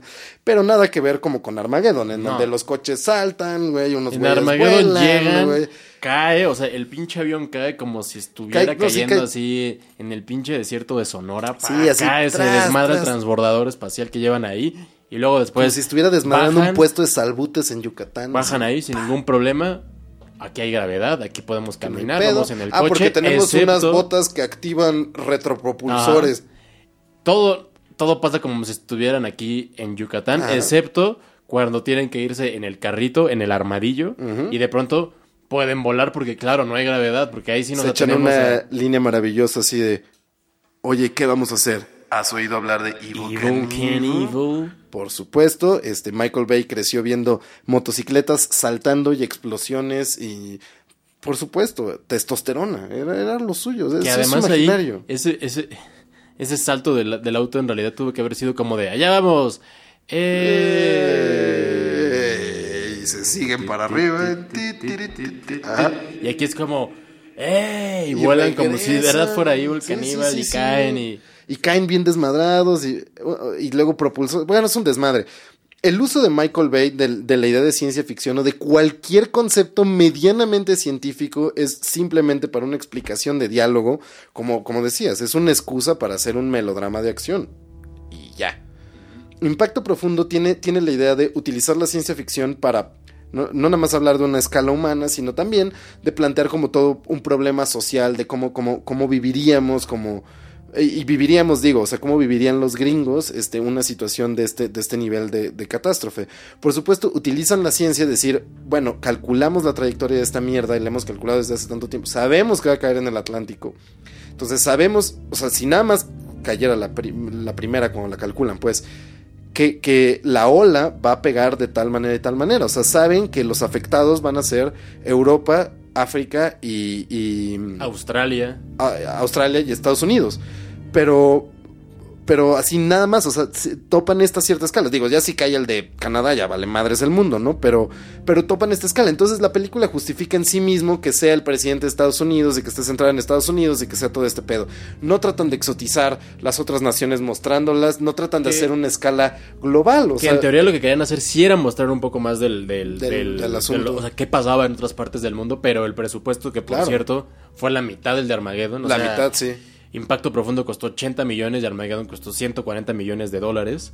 Eh, no, por, por, por esa cuestión de, de- de presupuesto no pudieron mostrar mucho Claro. más de lo que pasaba en otras partes del mundo, pero sí, sí era también... eh, em, era un poco la idea también de un Hacerlo poco- más hacerlo global. un poco más global, pero pues no había, no había presupuesto y Armageddon lo hace y lo hace como si fueran unas horrible. caricaturas. Ajá, y, y aquí lo, lo que es interesante de que no lo hagan global, o sea, eh, al, al final acaba funcionando a favor de la película, porque en serio, crear la escala como de un país a través del personaje del presidente, que no es un presidente familiar, no lo vemos como Bill Pullman en, en Independence Day eh, tratando de salvar a su familia o humanizando a su esposa, que antes era stripper o lo que fuera. No, esta es puramente una figura institucional emocional de una institución que funciona, de un, personaje con poder que tiene que tomar decisiones difíciles, que tiene que sacrificar a- al 90% de su población para salvar solamente a un millón, o más del 90% de su población, este, para solo salvar a un millón, y cómo elegirlos, y cómo hacer este, esta elección arbitraria, cómo avisarles, cómo mantener el orden lo más posible, cómo establecer los toques de queda, cómo fijar los precios para que no suban, para no, no haber cambios, que no haya cambios drásticos en la economía, cómo fijar una economía de reconstrucción. Estas son como cuestiones institucionales que se pregunta Deep Impact. Que Sí, cuando le dice, Armageddon le cuando vale le di- tres kilos cuando está el, el presidente en el primer discurso y les dice, los precios no van a cambiar, Exacto. lo que te cuesta una botella de agua ayer te va a costar mañana, porque no hay forma de que después de dar ese anuncio No, la puta economía no se desplome, exacto, ¿no? exacto. Y en, en Armageddon les vale Es, completamente ese verga. pensamiento que es una pinche frase. sí. Pero es interesante porque está explorando como a través de la ciencia ficción cómo serían los mecanismos de respuesta a un, a, un, a un evento de este nivel. Y ahora na- me gustaría ahorita nada más hablar sobre justo estas dos dos visiones que tienen sobre el gobierno y sobre las instituciones Ah, nada más. eso- eso es maravilloso. para cerrar lo de la ciencia ficción. En Armageddon es tan estúpido, es tan estúpida toda la premisa que tienen de ciencia ficción que deciden lanzar los dos putos transbordadores espaciales simultáneamente, así. Dos transbordadores espaciales llenos de pinche eh, de, de- de bombas nucleares Ajá, lleno de armamento vamos a lanzarlos uno separado del otro por no sé tal 10 vez metros. 200 metros vamos a lanzarlos al mismo tiempo porque claro los lanzamientos espaciales no es suficientemente complicado hacer uno sino hagamos dos al mismo tiempo Así. los que lanzamos se vea bien chingón. en paralelo y los dos van volando con Claro. pinches miles de, de, de- de- con pinche toneladas de explosivos uno al lado del otro para que si revienta uno el otro Revienten reviente dos y y, si no nos mató ese pinche asteroide nos matemos nosotros porque somos unos idiotas Por supuesto, porque esa es la idea, ¿no? Cuando muestran el cohete, se abren las compuertas y muy al estilo Michael Bay es... ¡Wow! ¡Qué cuetote! Sí, es muy grande. Es el más grande que hemos hecho. Está revestido de titanio, también es el más duro. Ah, es sí, el más así grande. me gustan mis cohetes. Más duro. Sí, grande es. y duro. Y que es mejor que un cohete. Que, que es mejor que un pene, dos pen, digo, dos cohetes al mismo tiempo. ¡Fuego! Sí, es completamente fálico, Sí, homoerótico. cabrón. Armageddon es homoerotismo a tope. Y, así, y todo además es, raro porque es como una atracción al homoerotismo, pero totalmente heterosexual, Ah, como claro, con una claro, trabadez. claro. Ajá, Pero- porque no es. pero es- porque no es este. es- ¿cómo pero se es llama como la- ¿cómo- ¿Por qué siempre se me está yendo el nombre de. Del de Batman y Robin? De Schumacher. De Schumacher. De Ajá, Schumacher. Que no es, que no es Schuma- que Schumacher sí es claramente una estética gay, claramente. Aquí es claramente una estética buga, claramente heterosexual, pero trabada en, en- en lo fálico, en lo Sí, no. masculino, en, perfor- en los penes. O sea, es pene tras pene. No, no, eh, Michael Bay, Michael Bay como, claro, como buen heterosexual eh, eh, heteronormado, ¿no? Como buen, como buen hombre falocentrista heteronormado, lo que dice es como vamos a hacer esto que se vea completamente machín, Sí. pero, pero en ese intento de hacerlo completamente machín y hacerlo fálico, Ah, sí, es- hay un homoerotismo Pues, cab- cabrón. constante y cabrón, Los y es como, músculos, wow, así como ¿Cómo puedes intentar hacer una película tan heterosexual y que termine siendo lo contrario como, claro, como, Sí, como claro. por ejemplo el, humor mexicano? El humor mexicano es, Ah, totalmente. es completamente homoerótico Totalmente. al mismo tiempo al que, al que, que es completamente homofóbico. Totalmente. Esa contradicción también está en Michael Bay. Vive en Michael Bay. De hecho, posiblemente Michael Bay sea un americano muy mexicano. Sí, Bien. probablemente. Ahí eh, ya estamos, ya, ya, ya pasamos la hora, así que vamos a intentar vamos darle, a intentar darle cerrar. Pero otra de las grandes diferencias que tienen estas películas, que lo mencionaba al principio, es el acercamiento y la visión que tienen sobre las instituciones y sobre el gobierno. Impacto profundo, la- el personaje de, de Morgan Freeman, de, el, de ese eh, Barack Obama prematuro, tienes a este presidente que todo el tiempo, que desde el primer momento va, da la cara y dice, esta madre se va a acabar, no lo habíamos anunciado antes porque no queríamos que el mundo se fuera a la verga, pero estamos haciendo lo posible por, por, porque, por e- e- evitar este pinche apocalipsis, ¿no? Eh, ya tenemos esto, vamos a hacer esto, no vamos a dejar que los precios se inflen, vamos a mantener la economía estable, lo vamos a hacer, y cuando después la misión falla y él tiene que volver a dar la cara y él dice, bueno amigos, esto ya valió verga, nos vamos, nos vamos a desmadrar, pero por suerte, o no, por eh, precaución, Tenemos está- plan B. Tenemos un plan B que son est- estos, estos grandes, este, estas Arcas grandes barracas. ¿no? Que están, que están ahí, que vamos a, a llevar a eh, a, dos, a 200 mil personas que ya elegimos y las otras 800 mil se van a hacer, como no, en un melate. En un, melate, vamos a... De menos de 50 años. Digo, el gobierno no siempre toma las mejores decisiones, lo sabemos, lo sabemos, lo ¿Es sabemos, pero vamos a hacer un sorteo. Melatoso. Ay, perdón, ¿Estás bien? ya, estoy bien. Eh, vamos a escoger a 800 mil personas al azar. Al chilaquildre. Al azar, vamos a, vam- vamos a jugar lotería y, ve- y los vamos a meter ahí. Pero bueno, eh, todo el tiempo hay una visión del gobierno completamente paternalista Sí. en la que el gobierno eh, sabe, sabe qué tiene Sí. que hacer y el gobierno de Estados Unidos está protegiendo Sí. a, a su gente y claro, como son gringos, pues de paso al resto del mundo, Sí. ¿no? Arropando el resto del mundo, protegiéndonos del mal, gracias a Estados Unidos, gracias. Y, y, y- y- y es, y es todo eso. eh, eh, la, la única contraparte que hay el gobierno son los medios, que está visto por el, por el personaje de Tia Leoni, que, que es la que cuestiona al, Claro. al gobierno, pero al final, al, al final de cuentas el gobierno siempre siempre vive bajo un plan maestro que es el de proteger a la humanidad, proteger al pueblo americano. Claro. Y cuando da este discurso al, al final como de Dios nos proteja a todos y Claro. God bless America, Claro. es una cosa como, como de, claro, no, no pudo haber no pudo haberse hecho nada más que lo que hizo el gobierno, ¿no? No pudo haberse hecho más y, y- y- y lo que nos va a salvar es nuestro gobierno, el gracias, gracias a las instituciones A- americanas claro. que nos están Pero salvando. piénsalo de esta forma. Piensa en la comparación Obama-Trump. El, el- el Deep Impact es totalmente el asunto Obama. Un, gobierno sí, sí. efectivo eh, al que puedes recurrir, que no sabes cómo funciona, pero que confías en su funcionamiento, porque confías que la persona que está ahí es la más capaz. Hay un control de medios y de prensa con una buena relación entre presidente y prensa, que juntos pueden ayudar para transmitir como un mensaje correcto y apropiado para eso, a pesar de que la prensa siempre va a ser voraz y todo eso. El, el presidente en un momento llega y dice, nosotros nos vamos a meter en la cadena montañosa de Missouri y los gobiernos del mundo están tratando de hacer lo mismo en cada uno de su lado. Nosotros avistamos a esta madre primero, pero antes de dar la conferencia de prensa, obviamente ya le avisamos a todos los líderes del mundo. Hay una cosa como de, de- de multilateralismo, de Mm. como una comunicación con los otros líderes del mundo, aunque no los veamos Aunque nunca lo ves. de, de protección como a, a su propio pueblo, pero como comprendiendo también sus limitaciones y el impacto inmediato que esto va a tener las ideas de reconstrucción, de economía y eso. Que ahí, que ahí, si podemos poner, compara, hacer una comparación, podría ser con el presidente, con el Bill Pullman de, Es- de es- la independencia, que se comunica con los otros gobiernos, que Exacto, exacto. intentan, que él mismo se sube a un puto avión para, Exacto. para rescatar La, a la, la- humanidad. la- la diferencia aquí sería que el gobierno del Bill Pullman es también profundamente inoperante y es totalmente sí. imbéciles. Y en verdad lo que, lo que sustituye al gobierno en Independence Day son los militares. Aquí la estructura militar está casi este, desaparecida, o sea, funciona como para recoger a la gente y para Sí. implementar cosas, pero está subordinada al gobierno. Y este gobierno y la burocracia existente funcionan encima de todo eso.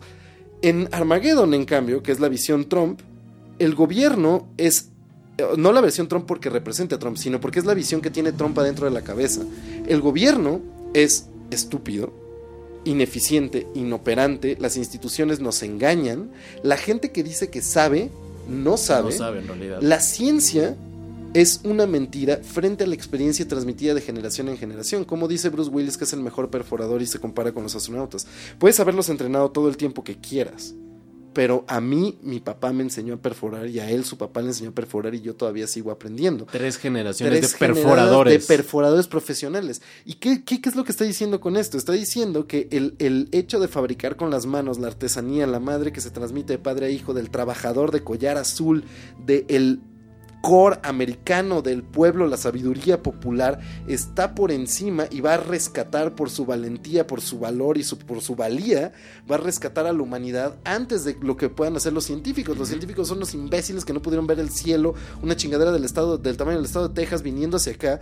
Y quien va a salvar esto son aquellos vilipendiados por los militares, vilipendiados por la NASA, vilipendiados por el gobierno y personas en las que nadie cree que en verdad son el hombre común, el hombre que solo quiere hacer un pequeño remol un pequeño mm, una pequeña turbina entre las tetas de un stripper, porque ese es el nombre común para Michael Bay, pero esa es la idea de Trump. Sí. El hombre común es hombre, es heterosexual, es un trabajador, es honesto, Y, y es enteramente capitalista. enteramente capitalista, enteramente americano.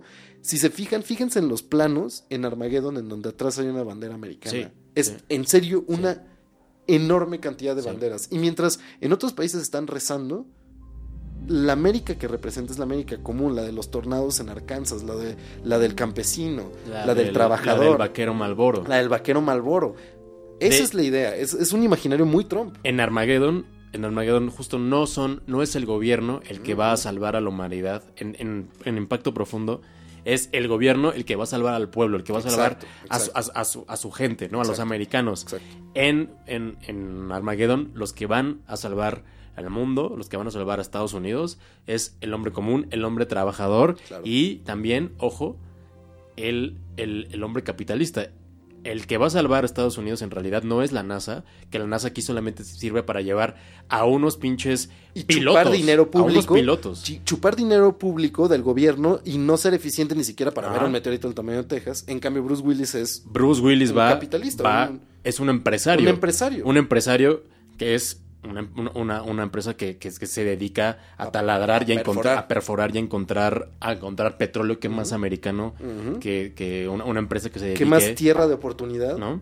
Y ellos son los que van. Ahora, ¿qué diferencia hay de eso?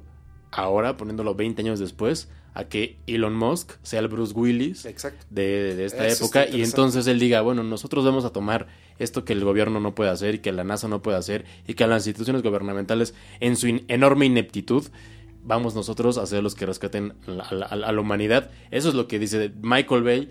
Pone ahí al hombre trabajador, al empresario, que es quien finalmente logra rescatar Exacto. a la humanidad y no el gobierno, a diferencia de Impacto Profundo, que es completamente una película paternalista, de un gobierno paternalista que logra Total. salvar a la humanidad. Y digo que al final tiene este, este gran símbolo de la Casa Blanca hecha cagada, pero Reconstruyéndose. Y, y es, es- es bastante curioso, sí, porque en serio estas dos visiones, cómo se oponen y, y cómo eh, se ven ahorita, 20 años después, eh, son bastante, bastante certeras de eso. O sea, la idea de un gobierno paternalista que sabe más que la gente, que cuida a la gente, y la idea de un gobierno inoperante, corrupto, imbécil, de científicos que mienten sobre meteoritos o cambio climático o lo que sea, este, son estas dos versiones que se oponen y que se pusieron en noviembre de 2016 en las elecciones de Estados Unidos. Era la, la- la visión de Obama y la visión de Trump, la visión de los demócratas y la visión de los republicanos, que además, por ejemplo, vean en la taquilla, este Deep Impact fue un éxito, en verdad, o sea, porque sacó más de 300 millones de dólares en todo el mundo, Ah, pero Armageddon sacó casi el doble, sacó casi 600 millones de dólares en todo el mundo. Y en el, en, en el recuerdo popular queda Armageddon muy, muy por encima de Sí. Impacto Profundo. La gente ya no recuerda eso, pero si oyes la canción de Aerosmith, piensas en Bruce Willis y en Ben Affleck. Exacto. Por favor, Vamos nada más. a escuchar tantito de esta hermosa balada. ¿Te acuerdas de esa noche. José Luis? Recuerdo perfectamente esa noche. ¿Cómo olvidarlo? ¿Cómo olvidarlo? Este, no, no quiero cerrar mis ojos porque no me quiero perder nada. Eh, te quiero ver durmiendo, bebé. Baby. Baby. Eh, Nominada, por cierto, al Oscar. ¿eh? Ah, pero por supuesto, y, cantada por, por, por Aerosmith en la ceremonia de los Oscars. Y, y con toda, y con toda, toda su in- intensidad. Porque en verdad, esta también era la apoteosis del como heavy rock, del glam rock, de todas las perversiones que llevaron a que existiera Motley Crue. Que en verdad ellos querían hacer baladas. Siempre quisieron hacer baladas. Todo lo demás era una excusa para hacer baladas. Ve incluso, o sea, incluso en, en- en un género en donde se decía que estos güeyes estaban rompiendo otras barreras, ve a Metallica. En verdad, lo único que quisieron esos güeyes siempre fue hacer baladas. ¿Es Ahora, verdad o no es enorme, verdad? enorme canción, enorme soundtrack el de, de Armageddon. Ah, no, enorme, es, es maravilloso, es maravilloso, También tiene por ahí un cover de los, de los Beatles, también por ahí. por supuesto. Y, y esta canción es una tremenda balada, que Es es, una tremenda balada, una tremenda canción para, para, el- para, la, para la película. A diferencia de otra película que estrenó ese año, Godzilla, 1998, Dios santo. con la canción de Puff Daddy. y la de Goo Goo Dolls, ¿no? Era Dios. eh, el- cover de Heroes de, de. David Bowie de Goo Goo Dolls. Dios santo. Dios santo. Bueno, Pero eh, bueno. esa de Emmerich, Dios santo. Pero para no desviarnos, nada más en, en este asunto, una quedó en el imaginario popular, la otra quedó más olvidada, una vendió muchísimo más, la otra vendió muchísimo menos. Y es básicamente la idea. El oro de Trump, la, la- la versión paranoica del mundo, la inmediatez, el melodrama, la acción, las explosiones, los taladros gigantes y los dos cohetes no separados que suben juntos al cielo, venden mucho más y dan una imagen mucho más inmediata y, que se graba en la memoria que un, pensamiento mucho más reflexivo, mucho más íntimo, mucho más real, mucho más apegado como a la ciencia y, a las respuestas sociales como el de Deep Impact. Y en esas dos cosas está básicamente la elección de los americanos en 2016. En algún momento los estadounidenses tenían que regresar a decir America fuck yeah, nos gusta la cerveza y las explosiones. A la mierda con sus dramas pequeños. Ahora, también, ya para ir cerrando este, este capítulo, lo cierto es que estas dos películas, sobre todo Armageddon, son la muestra de una época que tres años más tarde, en el 2001, con, eh, con la caída de las Torres Gemelas de Nueva York, dejó de hacerse y era imposible hacer ese tipo de películas durante fue imposible hacer ese tipo de películas durante mucho tiempo hasta recientemente porque era imposible mostrar nuevamente la ineptitud Exacto. del gobierno y la in- ineptitud de las, de las instituciones americanas, ¿no? Y, y- y reflejarlo como, como la debilidad americana Claro. ante, ante lo, ante lo, lo, lo- lo externo, extranjero, lo extranjero, ajá. ¿no? Y mostrar a estos símbolos americanos como son los grandes edificios siendo destruidos.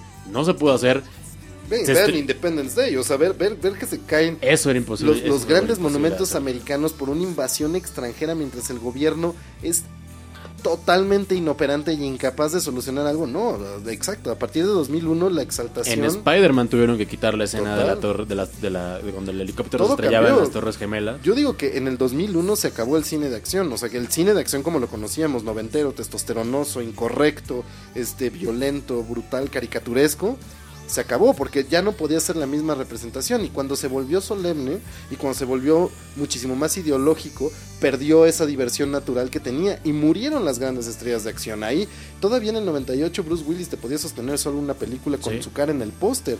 Después, ¿qué pasó con Van Damme, Stallone, Schwarzenegger, eh, eh, Bruce Willis, Chuck Norris? Ya no existían, ya no era lo mismo. Y que, si sobrevivieron las comedias de Body Cop era porque eran muchísimo más seguros. Pero los grandes actos terroristas que estaban detrás de las grandes películas de acción y eso, desaparecieron. Sí, Armageddon es una película que no se pudo haber hecho después del No. 2001.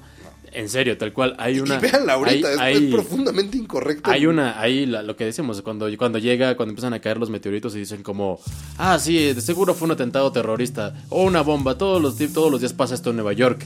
Eh, es- eh, escenas que sigue, ves cómo se cae la mitad del Empire State y hay una escena tal cual la donde están las dos torres y hay una torre, una de las torres está Impactada, incendiada ajá, con de la parte de arriba como si hubiera sido el, prim- el primer impacto de, la, del, De un avión. del, del 11 de septiembre. Es Muy es, cabrón. Es muy simbólico que, que esa, que esa escena esté. Ver esa escena ahora, ¿no? Eh, y bueno, creo que ahí están, ahí están un poco las dos.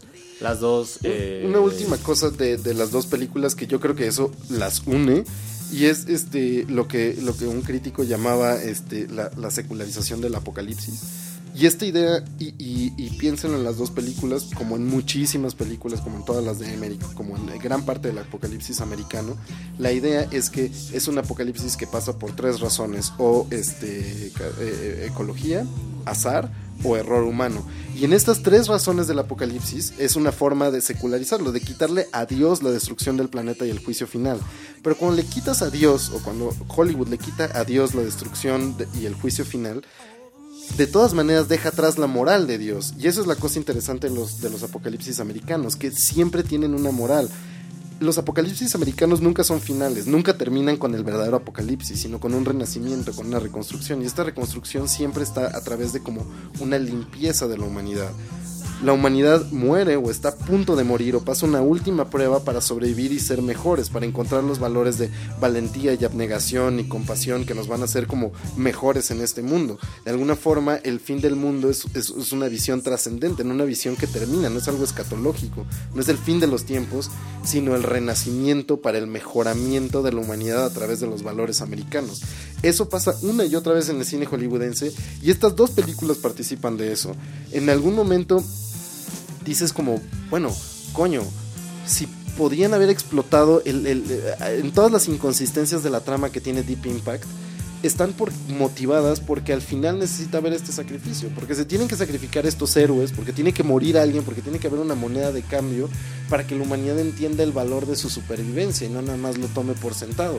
Tiene que haber como una limpieza moral en el apocalipsis y eso pasa en las dos películas y pasa en como todas las películas de apocalipsis gringo. Hay pocas que no traten este tema y eso siempre es interesante de ver, que incluso dos películas tan dispares, tan como simétricamente opuestas como Deep Impact y, y Armageddon, tienen en particular un juicio moral del aunque, apocalipsis. sí, aunque sí creo que ahí, por ejemplo, eh, creo que, no sé, eh, Impacto Profundo, sí está esta parte del renacimiento y está esta parte de la destrucción de Estados Unidos para Armageddon le vale un poco más. Y, y Armageddon es como, ah, sí, lo logramos. De, de nuevo los americanos lo Sí. hicimos. Venga. Se van a casar, No seguro hay, van a coger. no, hay, Ah. ni- no hay ninguna parte en la que se reflexione sobre el sacrificio que, que es más, es, o sea, es tal cual que Nueva York queda hecho cagada en los primeros cinco minutos y jamás vuelves a saber de qué verga pasó con la gente de Nueva York, Sí. de qué chingados pasó con, la, con los millones de los millones de personas que murieron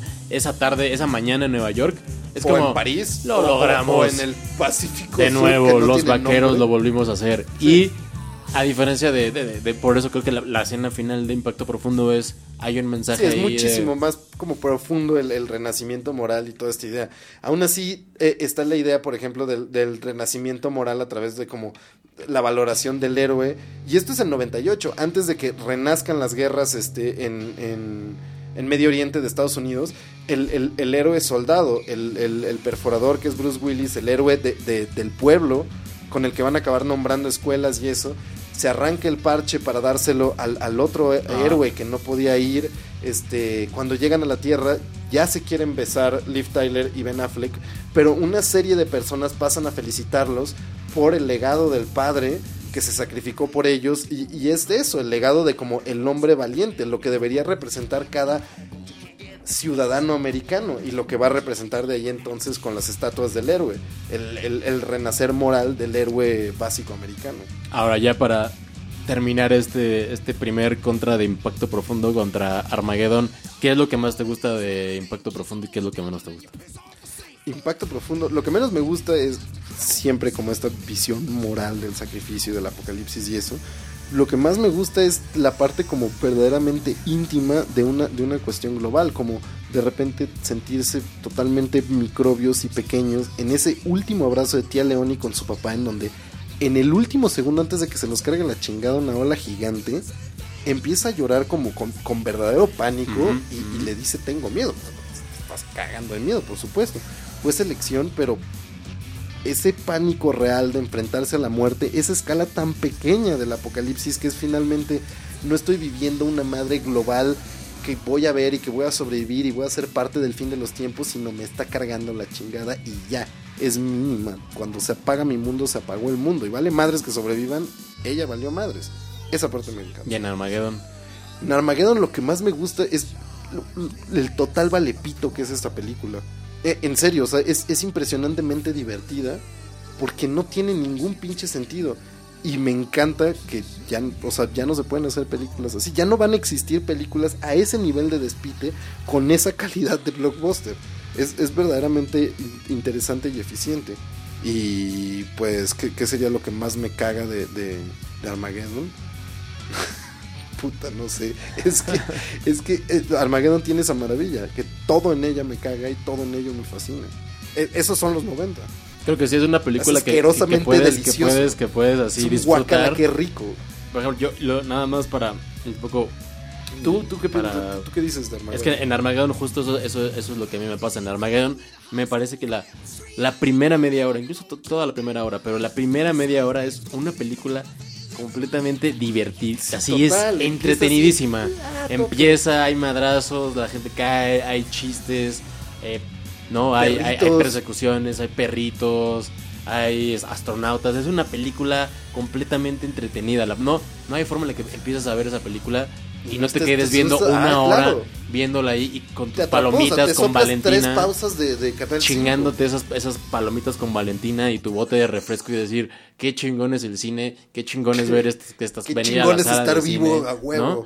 Y lo que, me- lo que más me caga es la última media hora de la película que es como El- efecto, el efecto Michael Bay, Sí. que es como ya no puedo soportar tanto pinche maniqueísmo, ya no puedo soportar tanta cursilería y ya no puedo soportar más explosiones. Es como Ya la no última más. mitad, Ya. la última media hora, que perdón. no se caigan cachos de asteroide. Cuando ya, están en el cabrón, asteroide, se están esto- así. Hay explosiones, hay otro güey que se muere, Chispas, hay más madre, explosiones, sí. entonces es como, Es muy cansado. verga, ya por favor, o sea, o, o- o que, o, que dejen que el puto asteroide acabe con la humanidad, por favor, que además sería lo indicado después de haber hecho una película como esa, que la humanidad Exacto. o fuera sea, se lo- destruida. Se lo, merecen, fuera nos lo destruida. merecemos, nos lo buscamos. O, que, o que no mames, no sé, ya lo, lo puta madre. Y ahí hay una de, mi, una de mi escena favorita, mi escena favorita de esa película, que es cuando está a punto de, de el, el- el asteroide de cruzar el punto sin, sin retorno, el punto donde ya, aunque lo destruyan, Vale, madre. va a valer madre y esta, y esta cosa va a acabar, que por supuesto que tiene un gran sentido de realismo cuando tienes un asteroide del tamaño de Texas, pero basta perforar los 250 metros para desmadrarlo, claro, Por ¿no? supuesto. Tiene sentido. 250 metros es justo la mitad de Texas. ¿No? Y entonces de pronto viene esta madre así y, claro, Bruce Willis se va a sacrificar por su hija. Y 8 segundos, 7 segundos. Y Bruce Willis se toma el puto tiempo. De voltear a ver la voltear tierra. a ver la tierra y decir, hija, esto es para ti, te amo. Y yo sé que este güey te va a cuidar. ah, y es como, hijo de güey". puta, aprieta ese pinche botón. Bruce Willis, concéntrate. Pela un la maldita pinche naranja. segundo. ¿Qué? Seis segundos y entonces, hija. Y, y neta, Sí, sí, sí. está Billy Bob Thornton solo así viendo la pantalla y diciendo, no mames, nos vamos a extinguir Porque porque, este pendejo porque dejé, cursileando". dejé que Bruce Willis fuera al espacio. Y ah, fuera al espacio, un güey que no tenía ni puta idea de lo que era ser astronauta y lo dejé que fuera, va ahí. Y claro, es como tener que terminar este- la, la mirada de Billy Bob Thornton es como, yo dejé, por mi culpa se va a extinguir la humanidad. Soy un Y- pendejo. Y sigue pasando el, el- el reloj y Bruce Willis no aprieta el puto botón y es como, me parece una cosa así que, que condensa perfectamente Total. el- las lo intenciones y el nivel de estupidez y de divertimento que De ofrece. Armageddon. Total. Porque esos últimos segundos solo están hechos para que... Es- hay una tensión que crea la película artificialmente para que digas, güey, no mames, lo va a apretar, lo va a lograr. Pues no sabemos porque estos hijos de puta están dejando que los últimos 7 segundos ocurran así. mientras Bruce Willis se echa un pinche discurso para el día de la boda de Liv Tyler. Es verdad. Y ahí justamente, bien hecho José Luis. Tiene, o sea, y, y ahí justamente en esa misma escena que dices que totalmente es lo que condensa la película, también está la madre de cómo filma Michael Bay. Si, si Mimi Leder tiene esta madre en Deep Impact, y fíjense mucho en la, manera en que mueve la cámara, tiene como tomas bastante largas, vean en el newsroom y eso, en donde va siguiendo personajes de manera muy íntima, es muy cercana a la cámara, tiene unos movimientos muy fluidos, como si fuera cámara en mano cuando está filmando una madre de apocalipsis, muy muy íntima, tiene como una idea de lo que está haciendo y de lo que quiere hacer. Michael Bay se basa en, en la edición, entonces es corte cronómetro, corte a dedo sobre el botón, corte a Bruce Willis filosofando sobre, sobre el matrimonio. Bueno, la definición de matrimonio en la enciclopedia británica, eh, Billy Bob Thornton diciendo, verga, soy un pendejo, escena de la Tierra, escena de meteorito, escena de reloj, este, Flashback, Willis, flashback a la- a Liv Tyler, flashback, niña. niña, flashback en Liv Tyler casándose que se convierte en su papá, algo muy raro.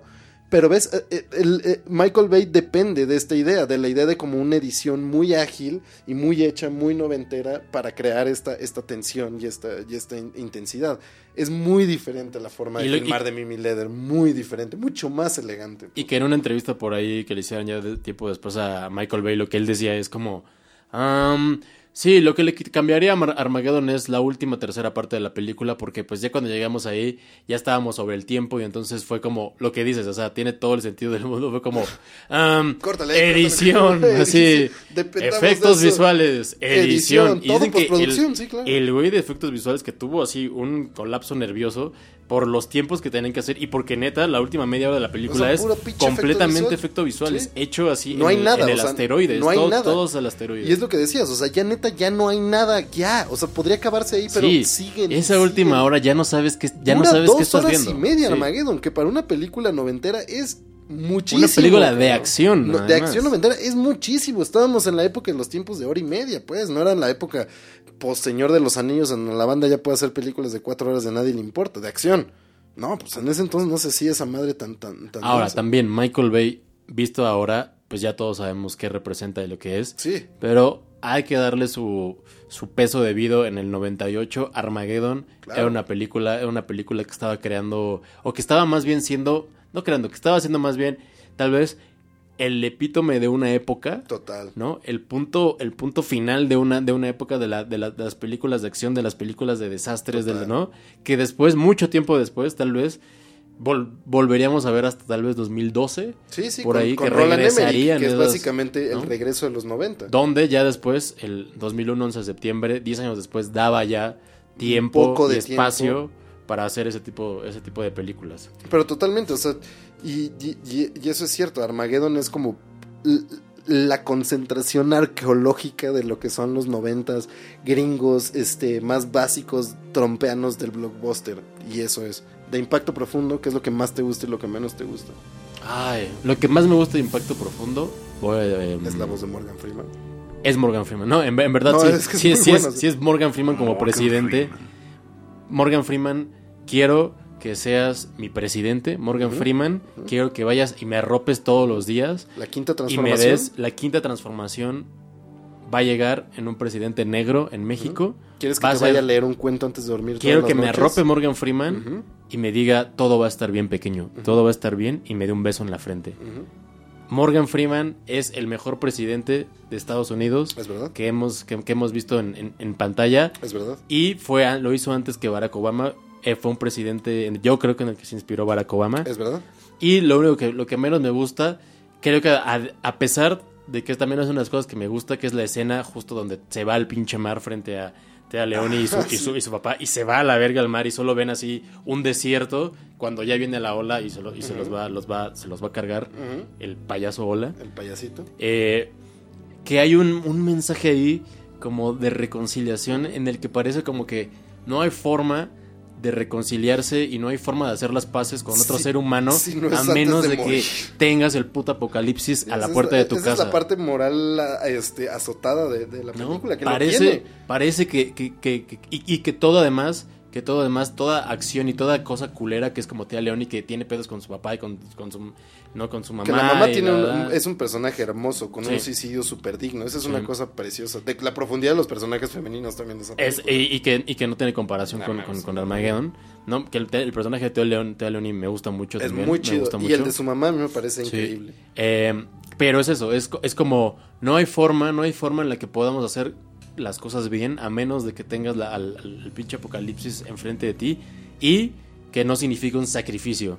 Para hacer las cosas bien, forzosamente tiene que haber, tiene que haber un sacrificio personal. Totalmente. Y Esa eso es me parece esa es un mensaje Sí, esa es- y, y los de- gringos. muy de hueva. Los gringos no, no lo pueden evitar. O sea, el, el único güey que fue a meter la, la diferencia en ese, y lo discutiremos en algún otro episodio, pero el que fue a meter una diferencia ahí en ese mensaje moral de sacrificio, según yo, es Alfonso Cuarón en los, en los Niños del Hombre, por razones que discutiremos después sobre la idea de trascendencia humana, pero que ahí están. Y que si, y que si tomas en cuenta que es la misma directora que Cadena de Favores. Ah, eso está bien culero. Pero vean The Leftovers. Ahí sí se redime completamente. La, la dirección de The Leftovers es brutal y, y esa chava es muy, muy densa. Ahorita creo que ya va a tener más proyectos en cine. Ojalá. Ahorita que se están abriendo muchísimo más espacios porque es una veterana del cine de acción que a pesar de esa mierda de película con Kevin Spacey, este Kevin Spacey quemado. Kevin Spacey quemado chicharroncín, y niño, Joel Osmond. el niño de sexto An- sentido antes de ser igual traumado otra vez. Ajá, igual traumado. Eh, ojalá le den más espacios. Eh, una última cosa, José Luis, te, te propongo antes de irnos unos comerciales de nuestros patrocinadores, este, un, un reto, Ok. una posibilidad de reto. Hay que hacer un super corte de momento lágrima de papá hablando con hija en la pantalla. Entonces vamos a tener a- por ahí a- a- al Impacto Profundo, vamos a tener el Día de la Independencia, está hablando con, con- a través del comunicador con la foto, vamos a Sí, tener sí, Interstellar, vamos a tener Es verdad, es Armageddon. verdad. De, de ahí Es todo. el- la, la estética papá pantalla, la mano, mano pantalla. de Lip Tyler. Mano de Lip Tyler. ujú, eh, zoom out. Prometemos ese video pronto, vamos a hacer un super cut. Ahora, si hablamos de sacrificios, pantalla. la verdad es que el- la parte de Impacto Profundo, ya nada más para terminar, donde el papá que se acaba de chamuscar los ojos por no haberse puesto los lentes de sol cuando estaba en el puto asteroide eh, y toca la mano del niño que, que acaba de nacer. rompe. ¿No? Y, y oye cómo se ríe, nada más lo oye, porque nunca lo va a poder ver. es Nunca cruel, lo va a poder ver y tocan ahí la pantalla y la mamá llega de último minuto para que Cruel- solamente lo vea por la pantalla y Escuche el otro el otro astronauta le está contando lo que está dice que ah está está viendo". sonriendo mira está sonriendo ese sacrificio Bastante chido. mucho mejor que Bruce Willis mejor. en los últimos putos siete segundos Filosofando sobre la realidad del matrimonio. Ah. La puta madre. Cómete la pela la maldita naranja, carajo. Eh, eso, es, eso, es, eso es todo lo que tenemos que decir al a respecto unos estas dos películas. Vamos a unos y nada más que se tienen que ver ¿eh? o sea hay que, hay que Ah, no, volverlas a ver Y, y vuélvanlas a ver ahorita. En serio, cambia muchísimo la perspectiva que uno tiene de estas películas de los 90 y de la situación actual viéndolas de nuevo. Oye, hermano, mi perro, ¿qué le pasó, hermano? ¿qué le pasó a mi perro? Cállate, hawaiano. Eh, nuestro productor se acaba de caer, Acaba de. de fenecer. Eh, creo que está, Vamos creo, a que, los- creo que está bien. Este, bueno, se está recuperando. Muy bien. esto, esto fue verdad. Hablando del Armagedón. Acabamos de tener un colapso real. Pero muy bien. eh, Vamos a los comerciales, vamos a a nuestros los anuncios de comerciales nuestros porque patrocinadores. hay que ganarse la papa, José Luis. Yo tengo, yo tengo cartuchos y programas, también yo tengo. Hago buenas preguntas y de ti las respuestas obtengo. Pero cuando tú trabajas yo siempre sabré si estás equivocado estás correcto. Si estás enredado o estás acertado, si estás alegre o estás triste. Eso no importa porque yo nunca me enojo. Este es, ya se presentó. Este es el fabuloso robot 2XL, que es un auténtico campeón de los juguetes electrónicos y es, una, es un juguete además autodidáctico, porque todos ustedes, cuates, basta con colocar su cinta y muchas programaciones que trae con diferentes temas. Ustedes meten su cinta de cassette, la meten en su robot, lo encienden y el robot solito les va a empezar a hacer preguntas, les va a contar chistes. Les es un mundo de verdad. Además, jugando, van a aprender muchos conceptos que el robot les va a ustedes a decir, como va a ser el motivo de nuestra, de nuestra tercera etapa para nuestro concursante que ganó, que es nuestro amigo Rodrigo, que pertenece al equipo que ganó las dos primeras etapas. Ay, el campeón de los juguetes electrónicos. Totalmente, totalmente. Ese robot eh, me enseñó a mí y puedo hablar por Trino con total confianza. Yo sé que a Trino también. Todo lo que sabemos. Todo lo que sabemos. Lo- Por suerte no se enoja. nuestra capacidad diletante se debe al reloj, al reloj, al robot que no se enoja. Y por suerte no se enoja. No, no se enoja, no se enoja. Puedes decir sandeces, puedes estar equivocado y no se enoja. Eh, si quieren saber qué pasó con Rodrigo y, y la segunda etapa de la catafixia, eh, el domingo sintonicen el En programa familia con Chabelo. de En Familia con Chabelo y, y podrán ver la continuación de ese apasionante episodio. Eh, antes de irnos, José Luis, una pequeña recomendación. ¡Vámonos, cuate! ¡Vámonos, cuate! Muy bien, muy La recomendación de la semana, cuate. ¡Ah! Ay, güey, tu Chabelo es medio satánico. Muy bien, eh, te sale bien, ¿eh? Una recomendación que, eh, por supuesto, tenemos, tenemos completamente preparada en el guion. Por supuesto, así, por supuesto. Por eso la venimos quemando durante todo el episodio. Pero básicamente la recomendación de esta semana sería vean la serie de The Leftovers, la, la que dirigió tantos episodios Mimi Leder. Por ejemplo, dirige el, el quinto episodio de la primera temporada que empieza con cómo apedrean a una a Gladys, a una de las de, de, de las religiosas de esta religión que no es religiosa, de las fumadoras perpetuas, de, la del si- de las del silencio perpetuo, de las que dicen que ya no hay nada más que decir después de que pase este evento fantástico de que desaparece 2% de la población sin saber por qué. Es una serie que desgraciadamente solo duró tres temporadas, pero agraciadamente solo duró tres Yo creo que temporadas. sí, afortunadamente. Tiene, tiene un final muy redondo, muy chingón, protagonizada por la hermosísima Carrie Coon y el hermosísimo Justin Theroux. Eh, y con, con una actuación fenomenal, eterna de Anne Dowd. Es una enorme, enorme, enorme serie. Yo creo que de lo mejor que se ha hecho de ciencia ficción en televisión en los últimos 10 años, si no es que lo mejor. Eh, con un soundtrack impresionante de, ¿cómo se llama? El de The Blue Notebook, el que hizo la música del principio al final de Arrival. Se me Ah, acaba de de ir su nombre. este, ah, Eh, acaba, acaba de. Tremendo, tremendo compositor. Bueno, se, se me, se me acaba de ir el nombre. Este. De The Blue Notebook. Busquen, busquen el, el- el soundtrack de The Leftovers. Es el que hizo también la, la primera canción, la canción con la que abre y con la que cierra este Arrival. Eh, ha hecho mucho. Max Richter, exactamente. Que- que- exacto. que justo se acaba de. Ah, no, no, no, no. No, no, no, creo- ahí sigue, Iba, sí, iba, ma- iba- iba a decir. No, no, con, con Johan Johansson. No, exacto. Johan Johansson murió sí, trágicamente, terrible. Era otro gran compositor joven de, de- de la, de la, o sea, de la camada de, de Max Richter. Y, y- y bueno, The Leftovers es una serie verdaderamente sensible, maravillosa, humana, íntima, potente, con un gran, gran final, con una gran, gran premisa y tremendamente dirigida por Mimi Leder. Este, véanla, eh, disfrútenla, eh, vuelvan a ver Armageddon y Yo me quedé en la segunda temporada del Leftovers. Voy a terminar de termínela, verla. es brutal, brutal. Pero por lo que me has dicho es justo esas, esas series que creo que deben que terminan Así, donde sí, ¿no? Sí, a mí me daba mucho miedo porque es tan grande, tan intenso el desmadre que cargan que dices no hay final que vaya a poder ser tan a este nivel.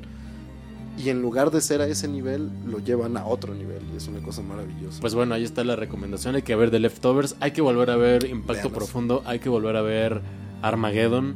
Y, y sí vale la pena verlas, verlas 20 años después de que se estrenaron.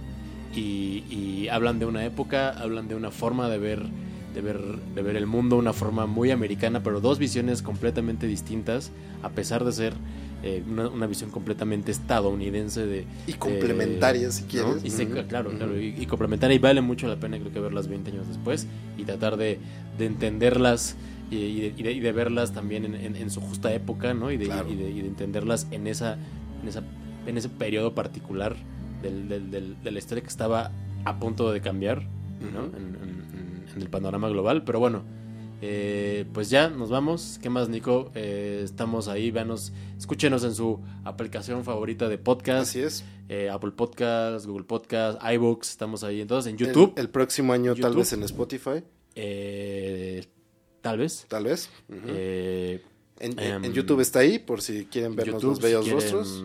Ujú. Si quieren vernos, si quieren también escucharlo, nada más pueden ponerle en baja, Ba- baja resolución para que no se consuma sus datos, pero es más Exacto, fácil verlo, exacto. escucharlo por, por, por cualquier aplicación. Exacto. Y, y también importante, siempre estamos leyendo los comentarios. Sí, échenos que nos grito. dejen, si nos, En, en Twitter, en YouTube, en donde sea, échenos grito, ahí los estamos si, leyendo. si nos dejan ahí un comentario en la página de Código Espagueti, Recomendaciones, o en las redes de Código lo Espagueti. que quieran que, que, que, que platiquemos. Por ahí, por ahí alguien ya nos puso que, que, que podemos hablar de Matrix, de la Ah, sí, de en, algún- en algún momento lo vamos a hacer, por supuesto. ¿No? Entonces. Nos dieron unos buenos apuntes sobre, sobre Mel Blanc, el, el, el, el gran, gran doblador de voces de caricaturas en, en el en podcast el pasado de Roger Rabbit. Roger Rabbit. Les agradecemos todos esos comentarios y todo Sí, lo que nos leemos contar, todos. Los y- leemos todos y siempre. si tienen alguna sugerencia, alguna queja, alguna mentada de madre, Aquí estamos ahí para está eso. bien recibida. Y pues bueno, Nico, nos vemos en el episodio 8.